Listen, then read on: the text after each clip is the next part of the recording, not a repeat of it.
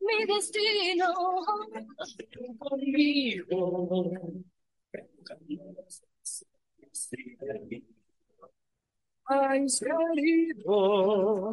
Siempre juntos, siempre alegres. Sí. 80, sistema de emisoras Atalaya, en su año 79, Atalaya de liderazgo AM, amplitud modulada, nadie lo mueve. Por eso cada día más líder, una potencia en radio y un hombre que ha hecho historia, pero que todos los días hace presente y proyecta futuro en el Dial de los Ecuatorianos. Este es su programa matinal, La Hora del Pocho del sistema de emisoras Atalaya de este 27 de abril del año 2023. Aquí estamos junto a todos ustedes para iniciar esta nueva jornada de labores en lo que sería el penúltimo día laborable del mes de abril. Mañana viernes 28, luego viene el fin de semana y ya el mes de mayo arranca el lunes, incluso con un feriado, el feriado del primero de mayo, se acaba el cuarto mes del año, se acaba pues el primer mes del segundo trimestre de este año. Miren cómo, cómo vamos avanzando, ¿no? Ya nos acercamos al medio año. Eh, además, en el mes de mayo, precisamente, pues eh, también con, con bastante actividad política, especialmente. El primero de mayo no solamente es un día de recuerdo laboral, sino que también es un, es un día en que siempre hay manifestaciones, siempre hay este, de alguna manera, pues, proclamas, eh, movilizaciones, pero pienso que este primero de mayo va a ser un, día muy político por lo que está viviendo el país y por las tendencias o posiciones que tienen las centrales sindicales en este tema del juicio político y de la salida del presidente Lazo, que la están de alguna manera impulsando, eh, eh, eh enancados pues en, en, corrientes políticas que están atrás de eso. Por otro lado, pues el mes de mayo también tiene la elección de las nuevas dignidades para la Asamblea Nacional. Eh, tiene además el informe a la Nación en la Asamblea del Presidente de la República, pero este mes está matizado con el juicio político ya en su parte eh, definitiva, en su desenlace. Entonces, eh, ahí va a haber algo muy especial, muy especial, porque se mezclan estas tres cosas políticas en la Asamblea. La elección de nuevas dignidades, que es el 14, el informe presidencial, que es el 24, y el, juicio político, la, intervención del presidente de la República, los debates dentro del juicio político y la votación por el juicio político. O sea, realmente la Asamblea va a ser el epicentro en este mes de mayo de, las principales actividades políticas del país. Todo eso lo, lo, vamos a tener muy presente y vamos a estar muy atentos para ir desarrollando eh, cada una de las temáticas que día a día está generando este juicio político. Por lo demás, eh, Guayaquil hoy ha amanecido un poquito convulsionado por un incendio bien raro que se ha dado en un puente, en, un puente a desnivel. Es la primera vez que yo recuerdo que un puente a desnivel es eh, escenario de un incendio.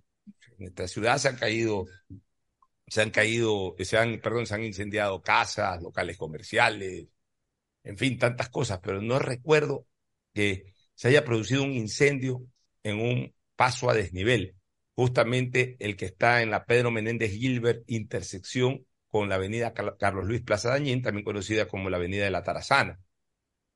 Un incendio que comenzó ayer, eh, eh, perdón, comenzó hoy a primeras horas, comenzó en la madrugada de hoy, eh, con una especie como de fogatas internas. no, no es que se ha prendido, no es que se ha encendido en llamas el, el paso a desnivel, sino que es por dentro, por las hendiduras se ve eh, eh, fuego vivo, fogatas, distintas fogatas. Y los bomberos, si bien es cierto, tienen controlado este tema, todavía no lo han extinguido. O sea, sigue ahí. Y, a mí sí me preocupa porque al calor de tanto fuego, cuidado, se debilitan también las estructuras. Yo creo que una vez que eso quede totalmente extinguido, no va a quedar otra opción, no va a quedar otra opción que técnicos en la materia inmediatamente entrar a, a una revisión exhaustiva para garantizar si, ese, si la estructura de ese puente no se ha debilitado y, al punto de causar daño en, en, el tránsito sobre el mismo, o de lo contrario, pues inhabilitarlo hasta poderlo reforzar nuevamente. lo cual sería pues un verdadero caos donde eso ocurra, pero, pero desgraciadamente ya es una situación que se dio y lo que hay es que evitar eh, en tiempo inmediatamente futuro cualquier desgracia. Eh, también eso demuestra de que la ciudad de Guayaquil, eh, en el fondo, no está preparada para, para cualquier incidente eh, que tenga que ver con, con el flujo vehicular. Eh, y en ese sentido, yo sí le llamo la atención a, a, quienes deberían de responder como agentes de tránsito, sea a nivel de la vía San Borondón, los miembros de la Comisión de Tránsito del Ecuador y, y en Guayaquil, los miembros de la ATM. O sea, se produce ese hecho que, verdaderamente sí causa, obviamente, eh, perturbación en el tránsito por el lugar, pero resulta que todas las otras vías de salida eh, también se congestionan. Es obvio, la gente eh, evita ir por ese sitio, busca esas otras, otras vías, pero ahí es cuando los agentes de tránsito deberían estar de manera masiva para dar solución al problema. Y lo que uno termina encontrando en el camino es unos otros vigilantes ahí parados, prácticamente siguiendo el ritmo del semáforo de turno. Es decir, el semáforo está en verde, entonces le dan paso al que está en verde. Semáforo se pone en rojo, paran a los que están en el sentido del semáforo en rojo y le dan paso a los que ya. O sea, ¿cuál es la diferencia entre que estén ahí los agentes de tránsito o el propio semáforo? O sea, no, no manejan o no tienen esa posibilidad de ante una emergencia, no digo que no se sienta eh, el tema del tránsito, o se va a sentir evidentemente, pero que por lo menos no sea tan perjudicial para la circulación vehicular una situación que se produce, una situación puntual que se produce en un sitio. En mi caso, me tomé una hora. Eh, yo vivo este, en, en, dentro de los primeros eh, dentro de los primeros kilómetros de la vía San Borondón. Yo vivo por ahí. Normalmente, ¿qué es lo que hago? Eh, tomo el puente de la Unidad Nacional y vengo por el puente de la Unidad Nacional, pero Menéndez Gilbert, como, pero como ya estaba enterado de la situación por los medios de comunicación y de paso, y de paso, además cuando ya salí de, del lugar donde vivo, eh, el tránsito era intenso por, para entrar al puente de la Unidad Nacional, decidí ir por el, por el segundo puente de San Borondón. Y la congestión, eh, incluso antes de llegar a ese segundo puente, en la zona de ida, en la, en la, en la, en la vía San Borondón hacia la cabecera cantonal, eh, había una congestión terrible. Y luego por el segundo puente, otra congestión. Y en todas las calles, ya una vez que se llega a Sauces y posteriormente a la Alborada, también congestionadas, con poca presencia de agentes de tránsito. Entonces, claro, una persona por un problema de esta naturaleza se toma una hora, hora y media en, en, en poder desplazarse. Si el tiempo normal es de 20, 25 minutos, bueno, eh, por una situación de esta naturaleza es hasta explicable unos 20 minutos más, pero no el doble o el triple del tiempo normal. Y eso se debe a que no hay esa presencia eficaz de los agentes de tránsito. Están ahí, pero a, veces nos da la impresión de que les falta esa calidad para poder reorganizar, esa es la palabra correcta, reorganizar el tránsito en el momento en que por una situación extraña como esta, eh, tiende a desorganizarse. O sea, hacen muy poco, ayudan muy poco y a veces hasta terminan obstaculizando. Eh, a veces es mejor que no estén a que estén. Pero lo correcto sería que si están, ayuden verdaderamente a que el tránsito sea mucho más fluido, pero se ve muy poco eso.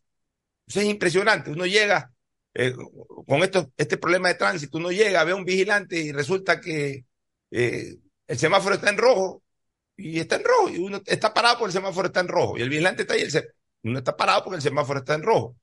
De repente el semáforo pasa verde y el vigilante se abre y va a parar a los que ya el semáforo les toca el rojo y los de verde seguimos porque el semáforo se, se cambió a verde. Y los que estábamos en rojo seguimos porque ya el semáforo se cambió a verde. O sea, ¿cuál es la importancia entonces de la gente de tránsito? Si va a ser exactamente lo mismo que está haciendo el, el semáforo, ¿para qué está ahí? Esas son las cosas que yo no entiendo y no es de ahora, es de siempre. Eh, eh, eh, tienen a veces esas, esos comportamientos los agentes de tránsito, o sea, seguir el ritmo del semáforo. Si vas a seguir el ritmo del semáforo, entonces ¿para qué estás ahí? Se supone que un vigilante está para romper el ritmo del semáforo y para en ese momento darle mayor importancia en donde está más pesado el tránsito. Esa es la idea de un vigilante en un lugar donde hay un semáforo. De lo contrario, pues deja nomás al semáforo. Bueno, voy a ir con Fernando Flores Marín Ferfloma, que sale por Zoom, ya que hoy día no, no, no alcanzó a venir realmente. Ya cuando salía se dio cuenta de que no le iba a dar el tiempo para llegar acá. Y su responsabilidad, pues le, permitió tomar más bien la decisión de estar puntual en el programa, aunque sea por, por vía del Zoom. Fernando, buenos días. Fernando Edmundo Flores Marín Ferfloma, saluda al país. Fernando, buenos días. Buenos días con todo, buenos días, Pocho. Efectivamente, eh, me salió en el... Yo tengo un, un anuncio que me sale en mi celular de cuánto tiempo me hago al trabajo y normalmente son 20, 25 minutos. Hoy día me salió como hora 20. Eh, seguí tu consejo, dije, bueno, voy a salir o voy a coger el puente nuevo. Pero ya lo que salí de, mi casa, llegué a la avenida principal de San Borondón, impresionante. No avanzaba para ninguno de los dos lados, ni hacia el puente de, de la Unidad Nacional y el retorno era complicadísimo. Avancé, di la vuelta para coger el retorno, tratar de coger el puente nuevo.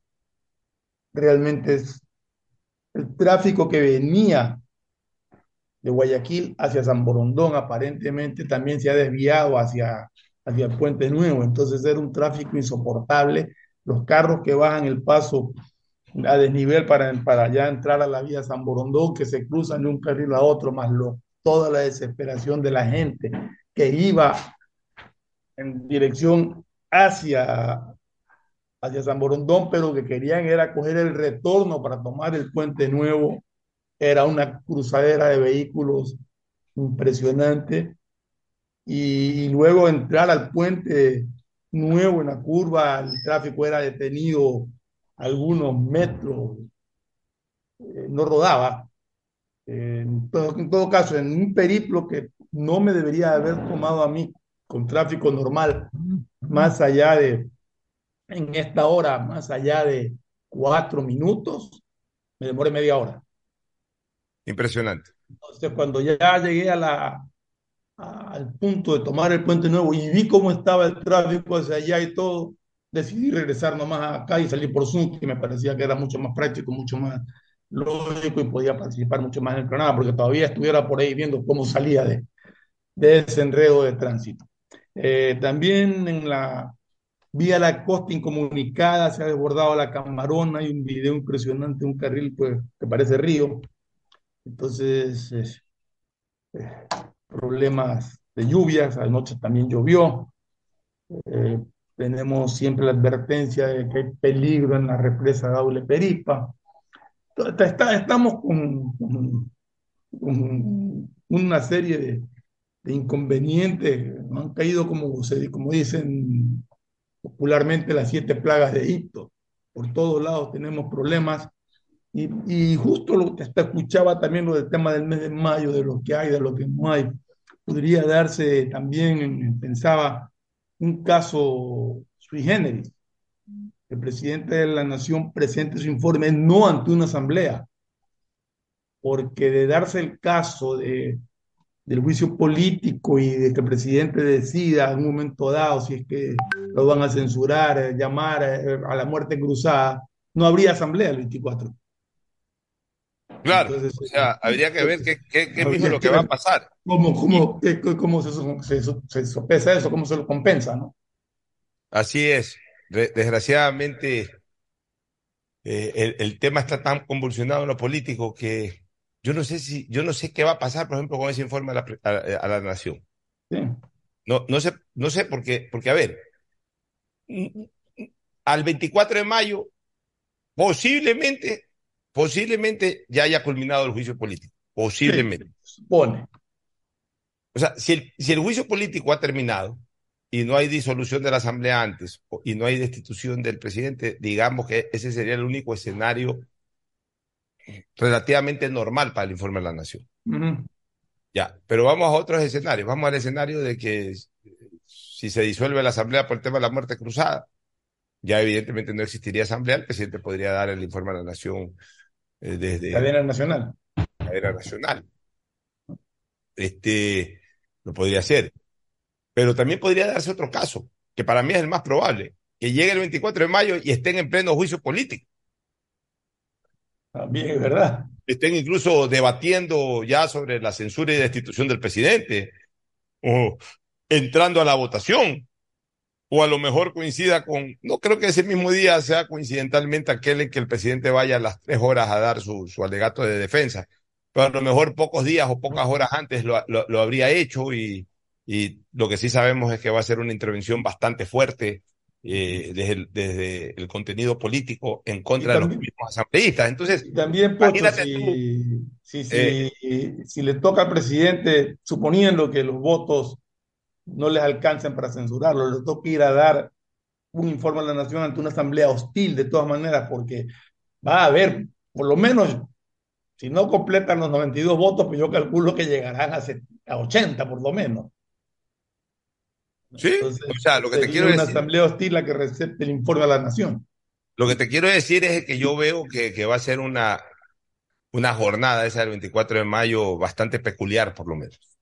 No va sí. a ser, no va a ser, eh, exactamente, no va a ser ese escenario tradicional de que por más que haya relaciones tirantes en lo político entre el presidente de la República y el poder legislativo, va el presidente, se lo recibe con el respeto propio de su investidura, da el informe a la nación, algunos van, otros no van, algunos aplauden, otros no aplauden, pero bueno, se cumple con, con este mandato incluso constitucional. El escenario, el escenario político del momento va a convertir en peculiar esa jornada de, del informe a la nación del 24 de mayo. Eh, prácticamente, pues, el presidente va a ir al escenario de guerra a dar su informe además tiene la obligación constitucional de hacerlo. Entonces, eh, bueno, eh, nos ha tocado ver y vivir tantas cosas en la política que este será un capítulo más. Quedará para contarlo algún día. Siempre, siempre hay algo nuevo, Pocho. Siempre en la política y en la vida se presentan cosas nuevas que nunca te podía, no se te hubieran ocurrido que podían pasar, pero que pueden suceder, como en este caso que acabamos de analizar, ¿no?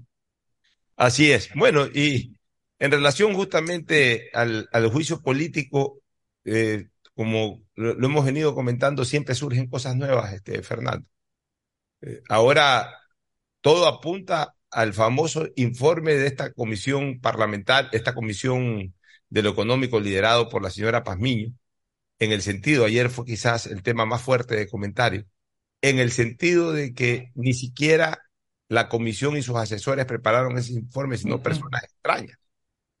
Entonces, mira, cuando tú ya sacas a, a limpio eh, todas las cosas que se han descubierto en esta fase de prueba, que para eso existen, te das cuenta que el escenario es totalmente distinto al día incluso en que la Corte Constitucional dio su aval para el juicio político.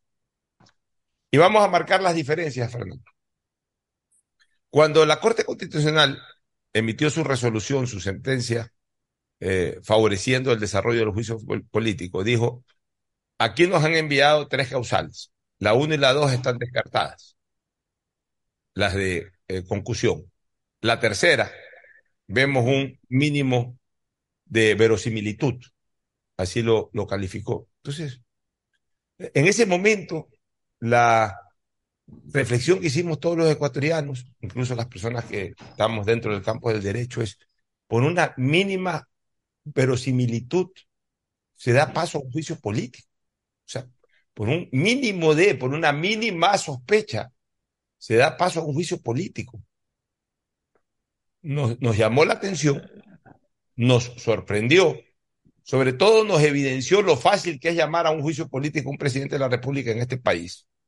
Eso para mí es lo más grave de todo. Al final de cuentas, Fernando, podrá, podrá este, salir avante el señor presidente de la República, podrá finalmente haber virado muchos votos, el resultado final podrá ser de 80, 70 y pico, 84, 82, 81, 77, 75, no importa el número. Y el juicio político posiblemente quedará archivado. Pero quedará para la historia algo, que al menos con esta constitución de la República actual, al que alguna vez le dijeron que era una constitución hiperpresidencialista, quedó en evidencia que con un Congreso que tiene arriba de 80 voluntades, arriba de 80 voluntades de, para, para hacerle oposición a un gobierno, no es tan complicado intentar sacar a un presidente. No es, es que eso es lo que hablaba Pocho, que el es, precedente, eso para mí es lo grave. El precedente que se sienta con esto, más allá de, de que sea presidente Guillermo Lazo, sea presidente Rafael Correa, sea presidente quien sea, el precedente que han sentado en la Corte Constitucional es inaudito. En la Corte. Cualquiera y, y en general, Fernando, porque eh, eh, a, a, un presidente se lo puede enjuiciar simplemente por una narrativa. Una narrativa, y ni, pero ni siquiera piden el documento al que, hace, al que hace referencia a la narrativa. Ni siquiera dicen, a ver, aquí hablan de un contrato, ¿dónde está el contrato para ver si es verdad? Por ni eso, siquiera eso, Pocho. Por eso, para mí, aquí quien juega el papel más oscuro en todo esto es la propia Corte Constitucional. Así es.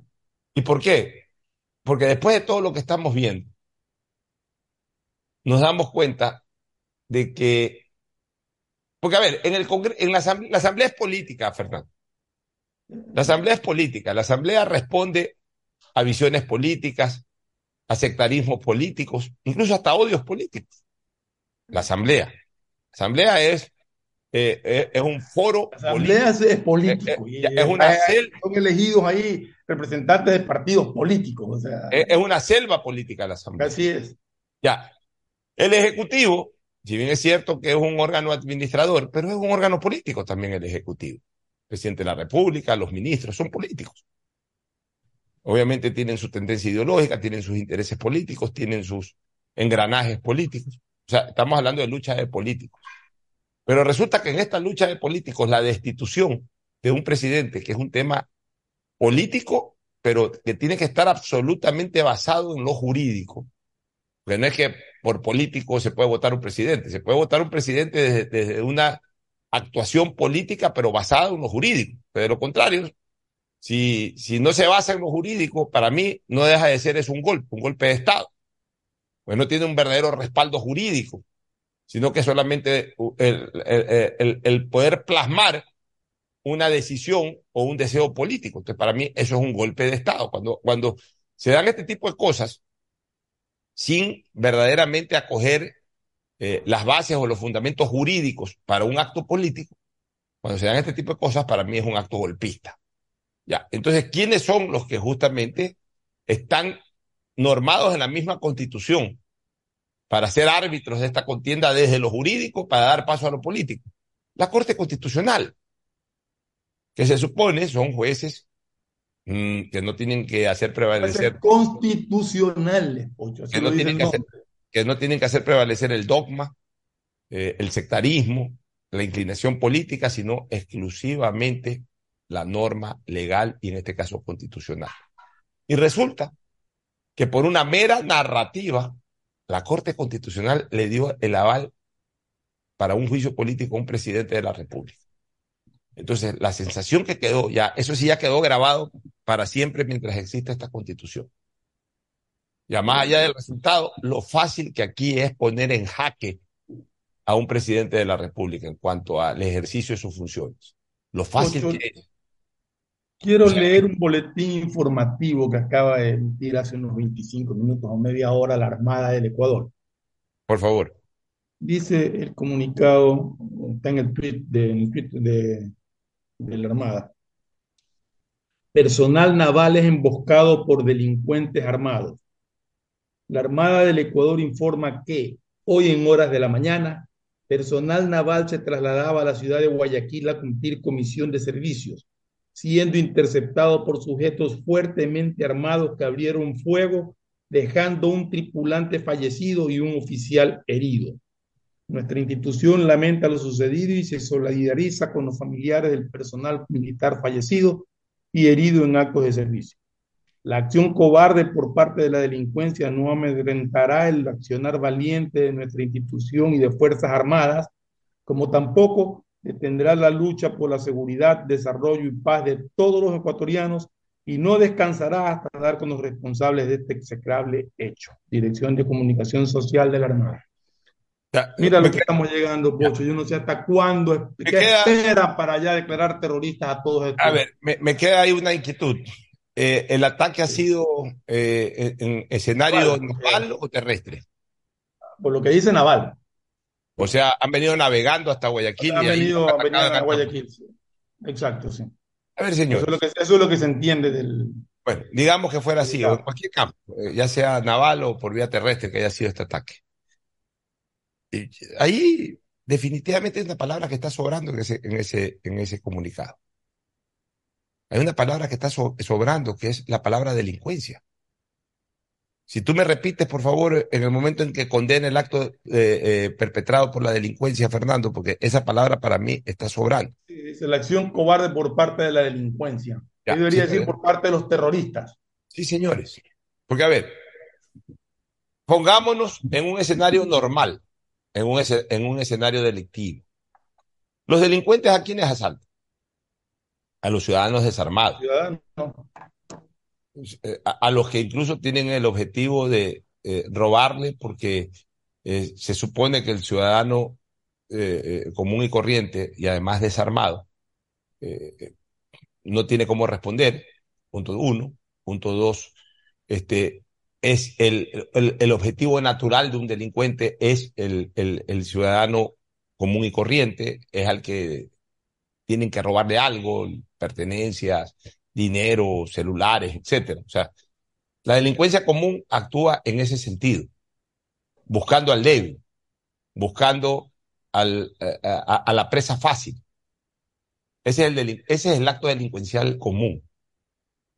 Este acto que se está dando, señores, de atacar al fuerte, es decir, atacar a una patrulla militar, no es un acto delincuencial, es un acto terrorista. O sea, no han ido a atacar para robarle. Eh, no somos tontos para interpretar que, han intentado ir a robarle a una patrulla militar. No. Han atacado a esa patrulla militar para, para, para, para combatir con ellos, para confrontarlos, para generar muerte en sus elementos. Desgraciadamente lo hicieron en uno, digamos que por suerte no lo hicieron con los demás.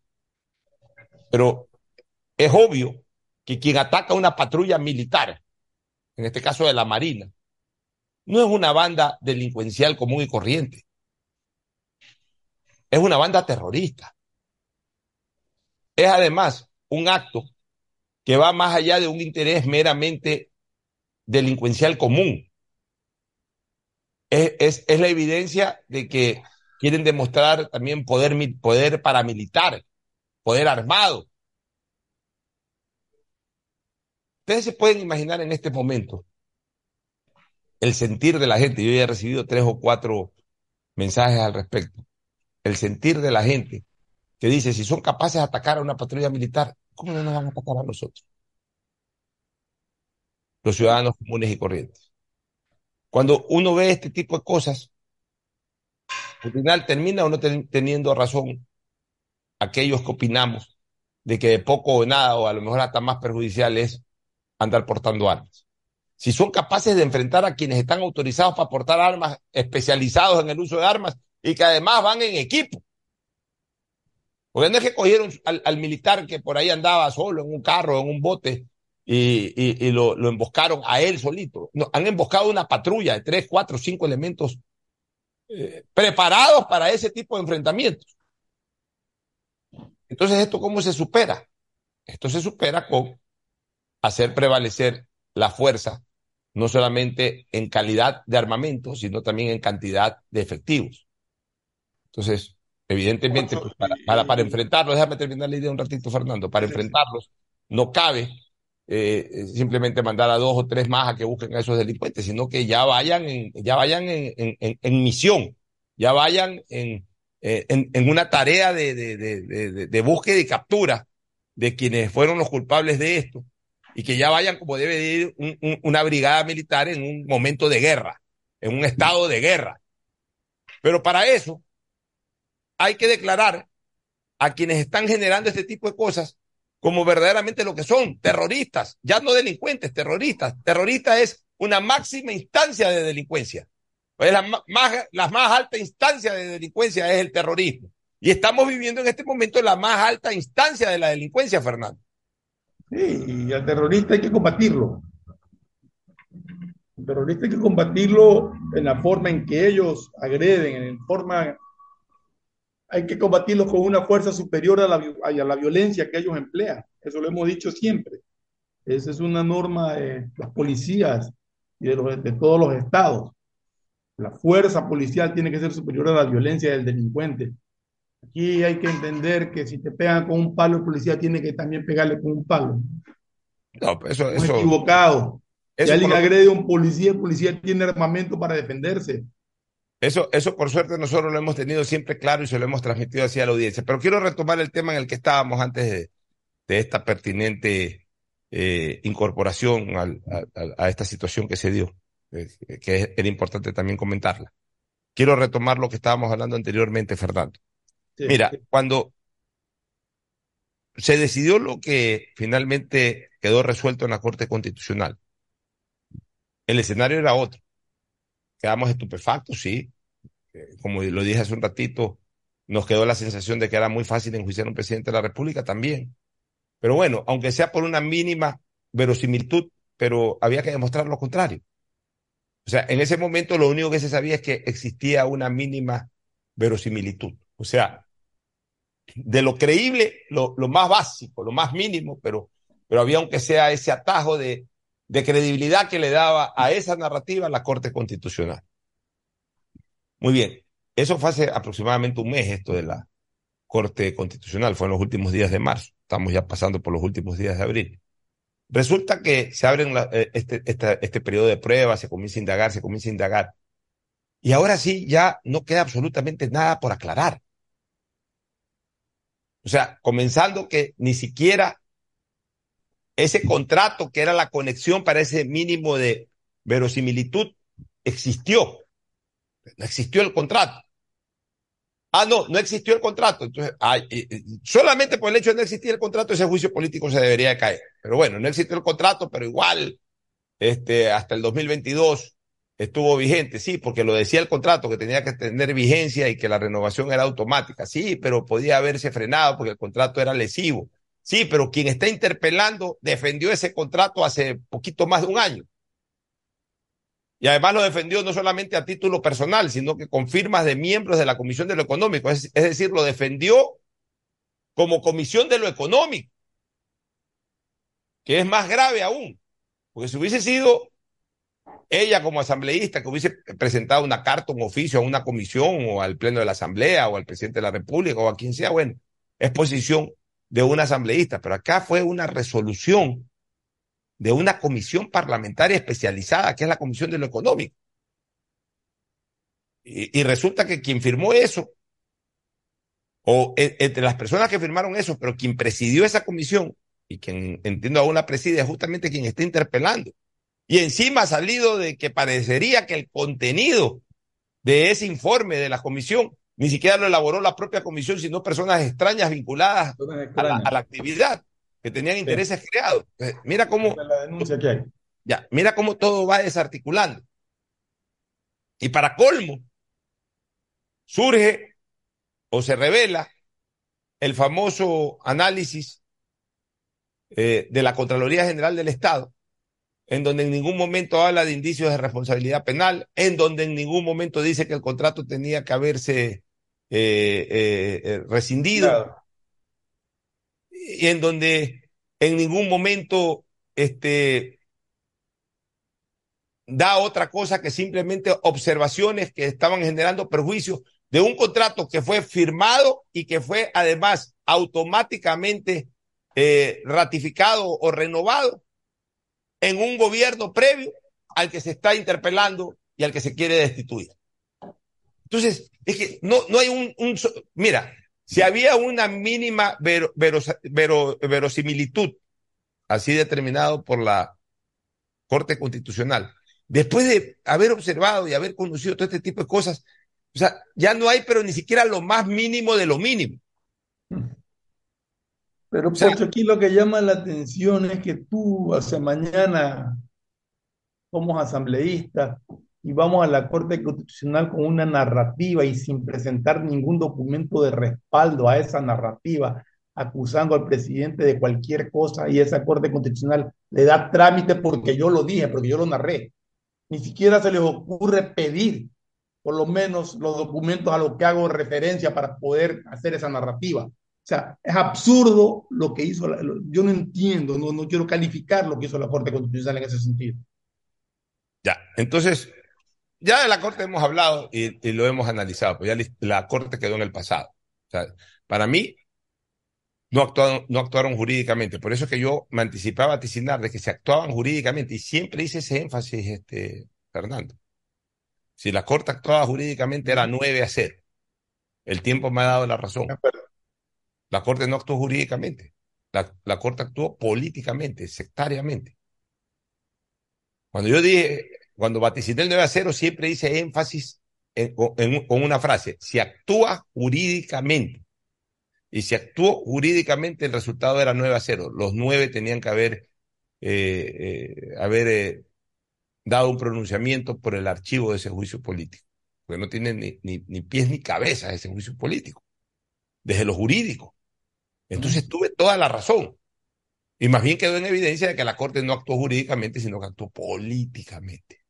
Ahí sí ya no puedo yo definir nada, pues señores. O sea, yo, yo doy un vaticinio desde lo jurídico.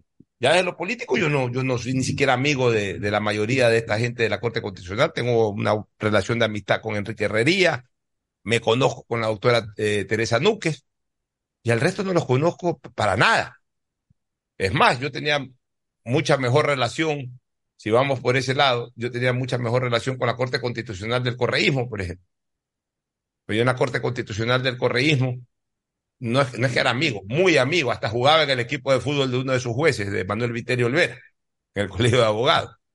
Era amigo de Butiñá, o soy amigo de Butiñá, lo conozco de la época universitaria. Soy amigo, o he sido siempre amigo de Pamela Martínez, que eh, aparte era esposa, o es esposa de, del que era presidente del Colegio de Abogados, siempre estaba en el Colegio de Abogados inaugurando limpiadas y todo ese tipo de cosas. Soy amigo de otra, en esa época magistrada de la Corte Constitucional, este, la, la eh, jueza Andrade, eh, se me fue en este momento el nombre de la jueza Andrade, este, eh, sobrina de un queridísimo compadre mío en la capital de la República, de Dieguito Andrade. O sea, este, en definitiva, en esa corte yo tenía algunos amigos, más allá de que era una corte correísta o lo que sea, pero, pero a la mayoría sí conocía. Y por último, sabía que estaban muchos de ellos con el correísmo y ya yo decía, ok, seguramente esta decisión la va a ganar tal postura porque es la que tiene la bendición del poder, etcétera. Pero en esta corte, lo único que yo me he podido dar cuenta que es una corte, y, y lo he dicho varias veces, y no por este tema, sino mucho antes, es una corte en donde muchos de sus miembros son activistas ideológicos. Son activistas dogmáticos, activistas ideológicos más que jueces constitucionales. Y a la mayoría no conozco, con excepción de Herrería, con excepción de Teresa Núquez y algún, creo que a los dos son a los únicos que verdaderamente conozco a título personal. De los otros no me acuerdo ni siquiera cómo se llama. Esa es la verdad. Hay un señor que se llama Lilo Sada, que creo que es el presidente. Uh -huh. ¿ya? Y de ahí las otras señoras miembros de la Corte, no, no, recuerdo sus nombres y apellidos, pero me han demostrado en muchas cosas de que se han manejado dogmáticamente y hasta políticamente. Si, si el juicio político hubiese sido tratado con visión absolutamente jurídica, el resultado era 9 a 0, como lo vaticiné. Como se lo manejó de manera política, el resultado terminó siendo 6 a 3, incluyendo dos autogoles de los dos que fueron que llegaron ahí hace un año en las mismas ternas del propio Poder Ejecutivo. Pero dejemos a un lado lo de la Corte, Fernando, y vámonos a, a, a, lo actual.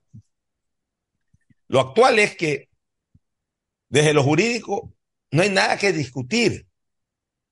O sea, eso es lo peor, que vamos a llegar a la instancia del juicio político, en que cuando comiencen a hablar los interpelantes no van a poder acusar de nada. Entonces se van a ir a lo que la Corte no ha autorizado que se discuta. Y van a hablar de los bonos Brady, y van a hablar de, de, la delincuencia. Y los que menos pueden hablar del tema de la delincuencia son los asambleístas, porque en vez de hablar deberían es legislar. Y, y, es lo que menos han hecho para el tema de la delincuencia. Pero bueno, pues van a hablar de la delincuencia, y van a hablar del, de, de la inflación, y van a hablar de las carreteras, y van a hablar de lo de aquí, y van a hablar de lo de allá, y de los hospitales, y de la falta de medicinas, etcétera. O sea, van a, van a hacer un juicio de gestión de gobierno y que quede claro, eso no tiene nada que ver con la causal del juicio. Ya, nada, pero es que, es que no solamente que, es que no solamente que no tiene nada que ver con la causal establecida por la Corte Constitucional, no tienen tampoco nada que ver con la norma establecida en la Constitución en que al presidente de la República se le enjuicia por temas específicos y no por gestión de gobierno. Correcto. No, eh, ya, entonces que los oyentes tengan claro, porque que a veces la gente las personas se dejan confundir y creen que, ah, no, es que es un mal gobierno, entonces hay que sacarlo y está bien que lo enjuicien. No, la gente piensa hay que respetar la constitución. Ya, Para eso hay mecanismos.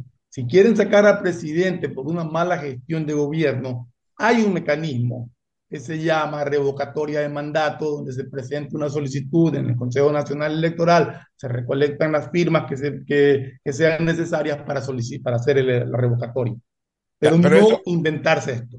Ya, pero eso no lo van a poner jamás en práctica. No, Entonces, pero te digo, o sea, existen los mecanismos, eso es a lo que me refiero, ya. si es que hablan de un descontento, que no tiene nada que ver, como tú dices, ni constitucionalmente, ni tampoco tiene nada que ver con este caso particular. Ya, ahora, ¿por qué, Fernando? Yo ayer hice un comentario que lo ratifico en torno al Partido Social Cristiano. ¿Cuál debería ser la postura del Partido Social Cristiano en este momento? Porque el Partido Social Cristiano es un partido con membrete histórico. Es un partido histórico del Ecuador. La Revolución Ciudadana es un membrete nuevo, ni, ni siquiera el políticamente histórico, porque el políticamente histórico fue Alianza País, que ya no existe. Ya no existe, oficialmente ya no existe. Ya la, el, el nombre. La organización política Alianza País ya tiene hasta otro nombre. Ya. Pachacute sí tiene cierto espacio histórico de los últimos 20 años. Pero miren que hasta Pachacuti, el membreto oficial de Pachacuti, a lo mejor toma una decisión distinta a la de algunos de sus integrantes. Habría que ver finalmente cuál es la posición de, de, Pachacuti como organización, más allá de algunos votantes o algunos miembros de, de, de que llegaron por Pachacuti y que a lo mejor podrían eh, votar en sentido contrario a lo que determine la organización como tal. Porque, por ejemplo, el jefe de bloque de Pachacute, que es Mario Ruiz, está en contra del juicio político. O por lo menos ha señalado de que el juicio político prácticamente está caído. Ya, a mí, a mí Vanegas es de Pachacútec también. Ya, a mí, ¿por qué me preocupa el Partido Social Cristiano? Porque el Partido Social Cristiano sí, sí tiene un membrete histórico. El Partido Social Cristiano está vigente en el Ecuador desde los años 50. El Partido Social Cristiano, en esta última era democrática, que ya es bastante larga, 44 años, desde 1979 hasta la presente, ha sido siempre una fuerza legislativa, en mayor o menor cantidad, pero siempre ha sido representativa en el Parlamento Nacional. Desde aquella que participó por primera vez como delegación legislativa en esta nueva era con solamente dos integrantes, León Febres Cordero y Jacinto Velázquez, y con solamente dos se hicieron sentir y generaron interpelaciones y destituciones, y, y, y, y fue una fuerza protagónica a pesar de tener dos elementos, a la que se sumaba a veces, entiendo, eh, como alterno de Jacinto Velázquez, el queridísimo doctor Eduardo Carminiani Garcés muy amigo de mi señor padre, dicho sea de paso. Y de ahí el Partido Social Cristiano, en menor o mayor cantidad de, integrantes, fue obviamente pues, el bloque de gobierno del 84 y después en el 88 fue el bloque de oposición y de ahí en la década de los 90 eh, tuvo sus espacios importantes, incluso hasta de gobierno de la Asamblea en la época del doctor Meller y luego me tocó estar a mí formando parte de ese bloque a mucho honor eh, en el año 2002 y, y, fuimos la fuerza representativa más importante eh, en ese momento.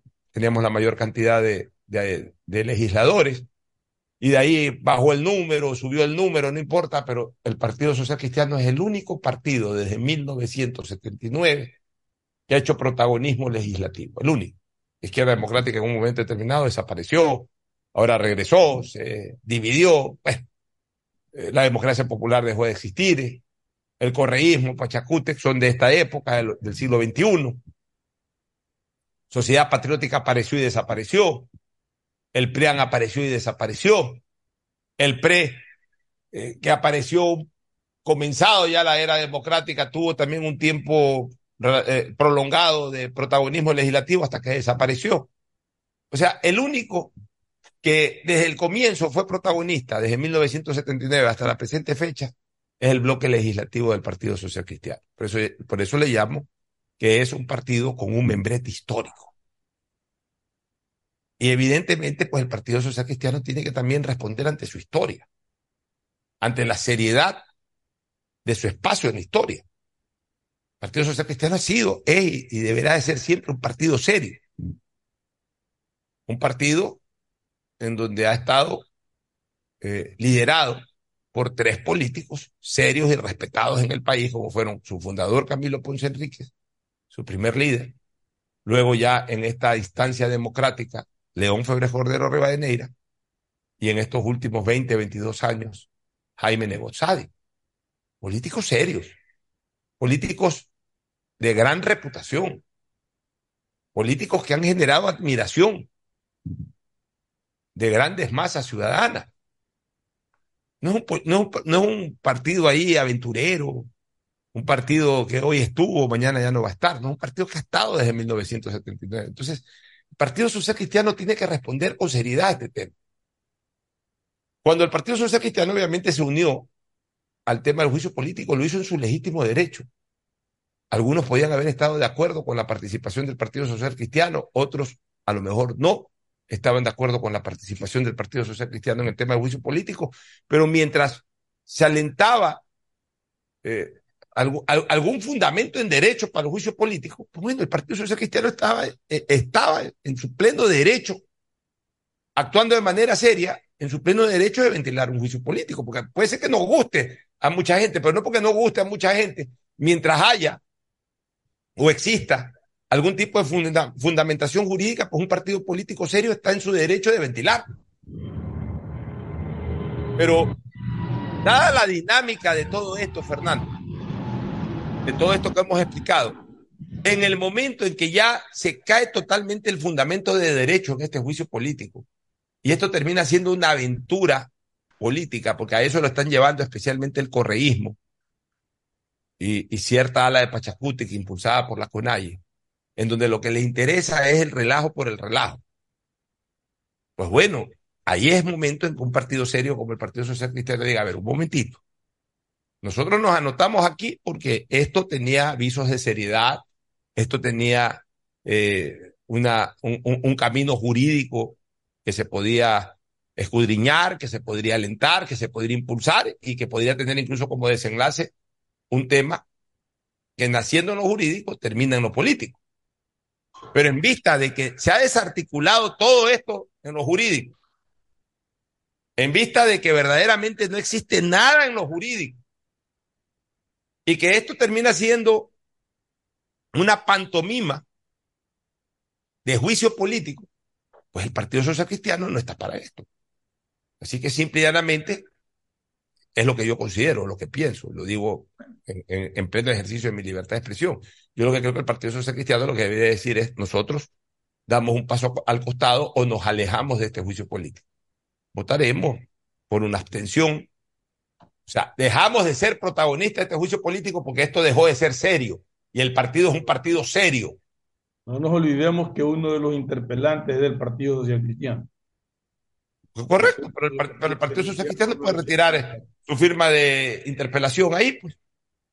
O sea, el Partido Social Cristiano ha sido un partido que históricamente. Lo ha hecho todavía, ¿no? Ahora.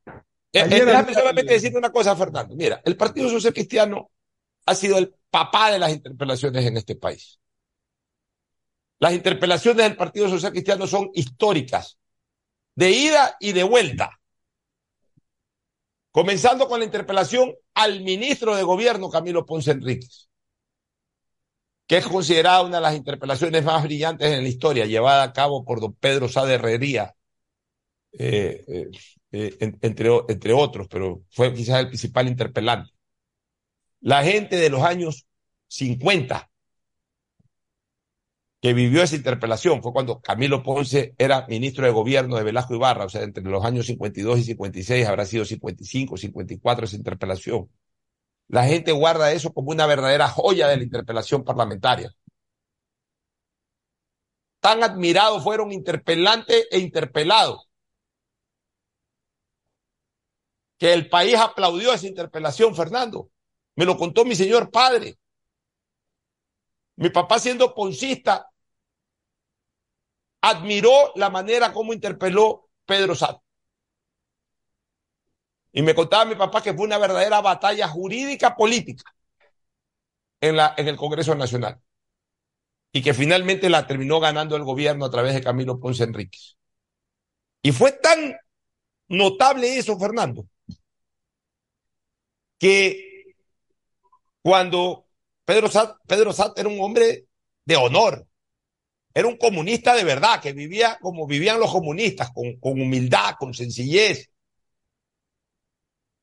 Sale la caravana ministerial festejando, celebrando el triunfo del ministro Ponce.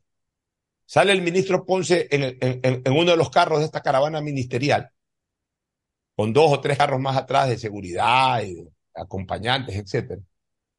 Y mira la anécdota, Fernando. Se encuentran al, interpelante, al señor interpelante Pedro Sat, se lo encuentran en la esquina del Congreso Nacional. Que en esa época no era Congreso, me imagino que la interpelación fue en el Teatro Sucre o en donde fue. No, creo que, creo que la interpelación, creo que el Congreso funcionaba en el mismo Palacio de Gobierno. En uno de los salones del Palacio de Gobierno, porque me parece que en esa época este, funcionaba en el mismo Palacio de Gobierno este, el Poder Legislativo. ¿Y sabes lo que hace Ponce, este, eh, Fernando? Hace parar, hace detener la caravana ministerial. Se baja Camilo Ponce del carro, le dice, doctor Pedro Sat, usted es todo un señor, todo un caballero. Me hizo una gran interpelación. ¿Cómo así usted está aquí? Señor ministro, estoy esperando un taxi para dirigirme a mi hotel. Por favor, señor eh, eh don Pedro Sat, permítame tener un gesto con usted. Que el, el carro en donde yo me, me, me, estoy dirigiendo, eh, eh, eh, el carro que yo utilizo, que es el que me está transportando, permítame el honor de que lo transporte a usted a su hotel. Yo me voy en otro de los carros. No, no se moleste, señor ministro. Por favor, tenga la gentileza es lo mínimo que puedo hacer por un gran interpelante como usted. Y Camilo Ponce dejó su carro, se embarcó el señor doctor Pedro Sal, lo llevaron al hotel y el doctor Ponce se fue en otro carro, uno de los carros que venía atrás. O sea, miren el nivel. Miren lo que eran esas verdaderas batallas legales, jurídicas, políticas en una interpelación en los años 50. Luego, en el año 70, 79, con el devenir de esta nueva era democrática. Las interpelaciones históricas de León Febres Cordero al doctor Galo García Feró, perdón, al doctor Carlos Feró Blum, al doctor Carlos Feró Blum, ministro de Gobierno del abogado Jaime Roldós Aguilera. Luego otra brillante interpelación de León Febres Cordero al doctor Ortega, que era ministro de Recursos Naturales del gobierno de Osvaldo Hurtado Larrea. Fueron tan brillantes esas interpelaciones, tan jurídicas y políticas, que terminaron catapultando a León Febres Cordero a la presidencia del Ecuador. Y luego, en los años 90, inicio de los 90, un par de interpelaciones brillantes de Jaime Nebot. A una de ellas, Alfredo Vera Rata, en esa época ministro de Educación. Y hubo también otra interpelación brillante de Nebot. Sino que a Nebot los que molestan, los opositores de Nebot, para molestarlo le sacan eh, algún incidente que tuvo Nebot en la asamblea, como lo tuve yo también y todo, pero este tipo de cosas brillantes, claro, por supuesto, ni la saca. Tuvo dos interpelaciones brillantes eh, en, ese, en ese entonces el legislador Jaime Nebot Sadi, eh, en el a ministros del gobierno del doctor Rodrigo Borja Ceballos, y que también lo catapultaron a Nebot para ser candidato a la presidencia de la República en 1992. Es decir, la interpelación. No digo a un presidente de la República, que es la primera vez que se da en los últimos 80 años. Hablo de las interpelaciones a los ministros de Estado. Han tenido protagonismo con figuras del Partido Social Cristiano, con las tres grandes figuras del Partido Social Cristiano, con Camilo Ponce, con León Férez Cordero y con Jaime Nebot. Entonces, eso ha hecho de que el Partido Social Cristiano se evidencie como un partido serio a la hora de una interpelación. Entonces no puede poner en riesgo su seriedad histórica en este sainete que hoy se le llama juicio político, en este mamotreto que hoy se le llama juicio político, en esta pantomima que hoy se le llama juicio político. El Partido Social Cristiano no puede ser parte de esto una vez que ha quedado en evidencia de que no hay ninguna razón jurídica para llevar esto a un juicio político. Y que no deja de ser simplemente una aventura dentro de este plan estratégico de vuelta al poder lo más rápido que se pueda por parte del correísmo y por parte de esta facción eh, instigadora, que es la de eh, la CONAIE, a través de Leonidas Isa. Entonces el Partido Social Cristiano no puede estar ahí en, en, ese mismo saco. Una cosa es al comienzo, cuando había, aunque sea ese mínimo de verosimilitud que planteó la Corte Constitucional. Pero una vez que esto ha sido totalmente desarticulado, ya le corresponde al Partido Social Cristiano eh, eh, eh, saliendo por los fueros de esa seriedad histórica del partido, decir, no señores, ya una vez que ha quedado en evidencia todo esto, nosotros no vamos más en este tema. Ese es mi criterio, Fernando. Pero Lo digo con absoluto respeto y con absoluta convicción y también con absoluto cariño a lo que ha sido la historia del Partido Social Cristiano. Los asambleístas de los partidos que pusieron interpelantes sabían perfectamente que su narrativa no tenía sustento. Porque si hubieran sabido que había sustento, tuvieran el contrato al que hacen referencia, Pocho. O sea, desde el comienzo lo sabían y sin embargo se prestaron a esto. Tenemos que ser claros en eso también.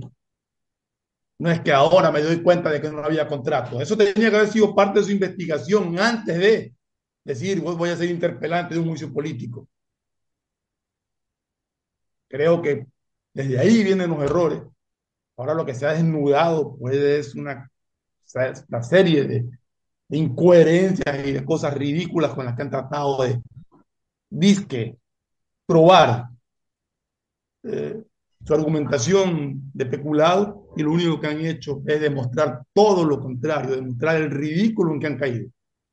Así es, Gerardo, así es, Fernando. Le envío un saludo a Gerardo España, pues eso se me salió el nombre de Gerardo abrazo, España, Gerardo. que está en la sintonía. Don Gerard, Gerardo Asdrúbal, España la reta, el cantante del gol.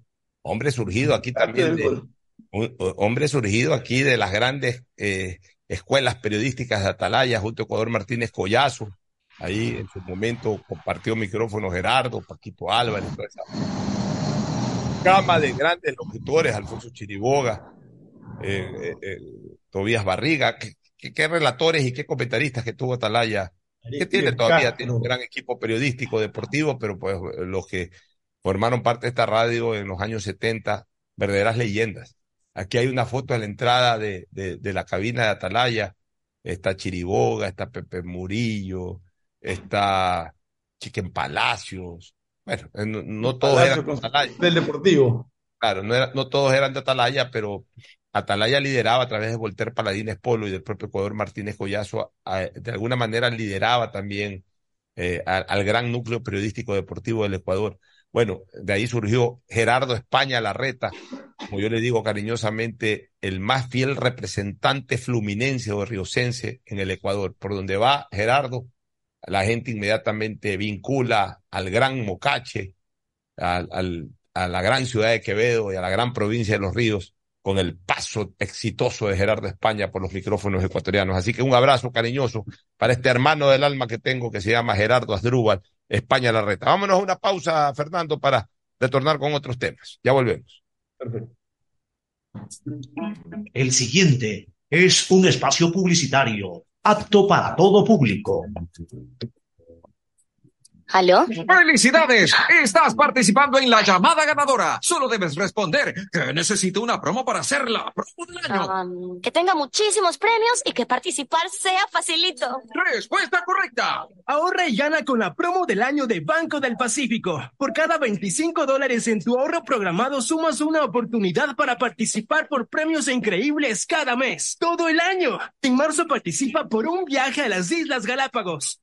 Banco del Pacífico. Por un futuro sin drogas. el programa que ha podido ayudar a más de 22 mil jóvenes desde el 2019, salvando su futuro junto a un gran equipo de médicos, psiquiatras, psicólogos, odontólogos, terapistas y motivadores, liderados por médicos especialistas en adicciones que nos han ayudado a salvar a estos chicos de un enemigo silencioso a quien nadie ha querido atender, porque somos una alcaldía que se ha comprometido con cuidar el futuro de las próximas generaciones. Somos la alcaldía de la gente. Pedagogía, diseño, medicina, arquitectura, comercio, turismo, nutrición, literatura, computación, psicología, trabajo social, electricidad, agronomía, animación digital. La verdad es que tenemos tantas carreras que ofrecerte que no nos alcanzan en esta cuña. Ven a la Feria de Estudios de la UCSG y descúbrelas todas. Te esperamos este 5 de agosto, de 8 a 17 horas, en la avenida Carlos Julio Rosemena, kilómetro 1 y medio. Tenemos muchas sorpresas y beneficios para ti. Universidad Católica de Santiago de Guayaquil. Nuevas historias, nuevos líderes. El mobiliario o el vehículo que estás buscando pueden estar en la próxima subasta pública de bienes muebles incautados de Inmobiliar. Tenemos un amplio catálogo de bienes en oferta. Escríbenos a nuestro canal de WhatsApp 098-793-2731 y pregunta por nuestra próxima convocatoria. Inmobiliar, tu primera opción para comprar bienes.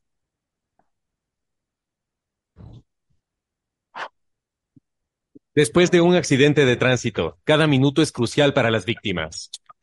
Por eso, usa tu celular para solicitar ayuda. Siempre cede el paso a los bomberos. Si existe una herida externa, ejerce presión para evitar la hemorragia. En caso de lesiones graves, espera la asistencia de paramédicos o personal de rescate. Cuida tu vida, conduce con precaución y actúa a tiempo. La prevención es la clave. Este es un mensaje del Benemérito Cuerpo de Bomberos de Guayaquil. Ace dentro y fuera de la cancha con Bet593.es. Diviértete y gana con pronósticos en tenis y miles de eventos deportivos. Bet593.es, sponsor oficial de la Federación Ecuatoriana de Tenis, con el respaldo de Lotería Nacional. Aplican condiciones y restricciones. Lo viven ellos, lo juegas tú. Hola. Vengo del futuro a contarte cómo será. Todo estará cerca. Pista de aterrizaje de drones a tu disposición. En las noches, shows de fuentes de agua y luces desde tu balcón. Todo digital y la seguridad estará controlada por reconocimiento facial. Oye, oye, ¿tú estás hablando de Aqua Gardens? Eh, sí, amiga. es que acabo de venir de ahí. Descubre una ciudad para el futuro en Los Ceibos. Aqua Gardens, un proyecto con el respaldo de Pronovis y Coloncor. Visita aquagardens.es.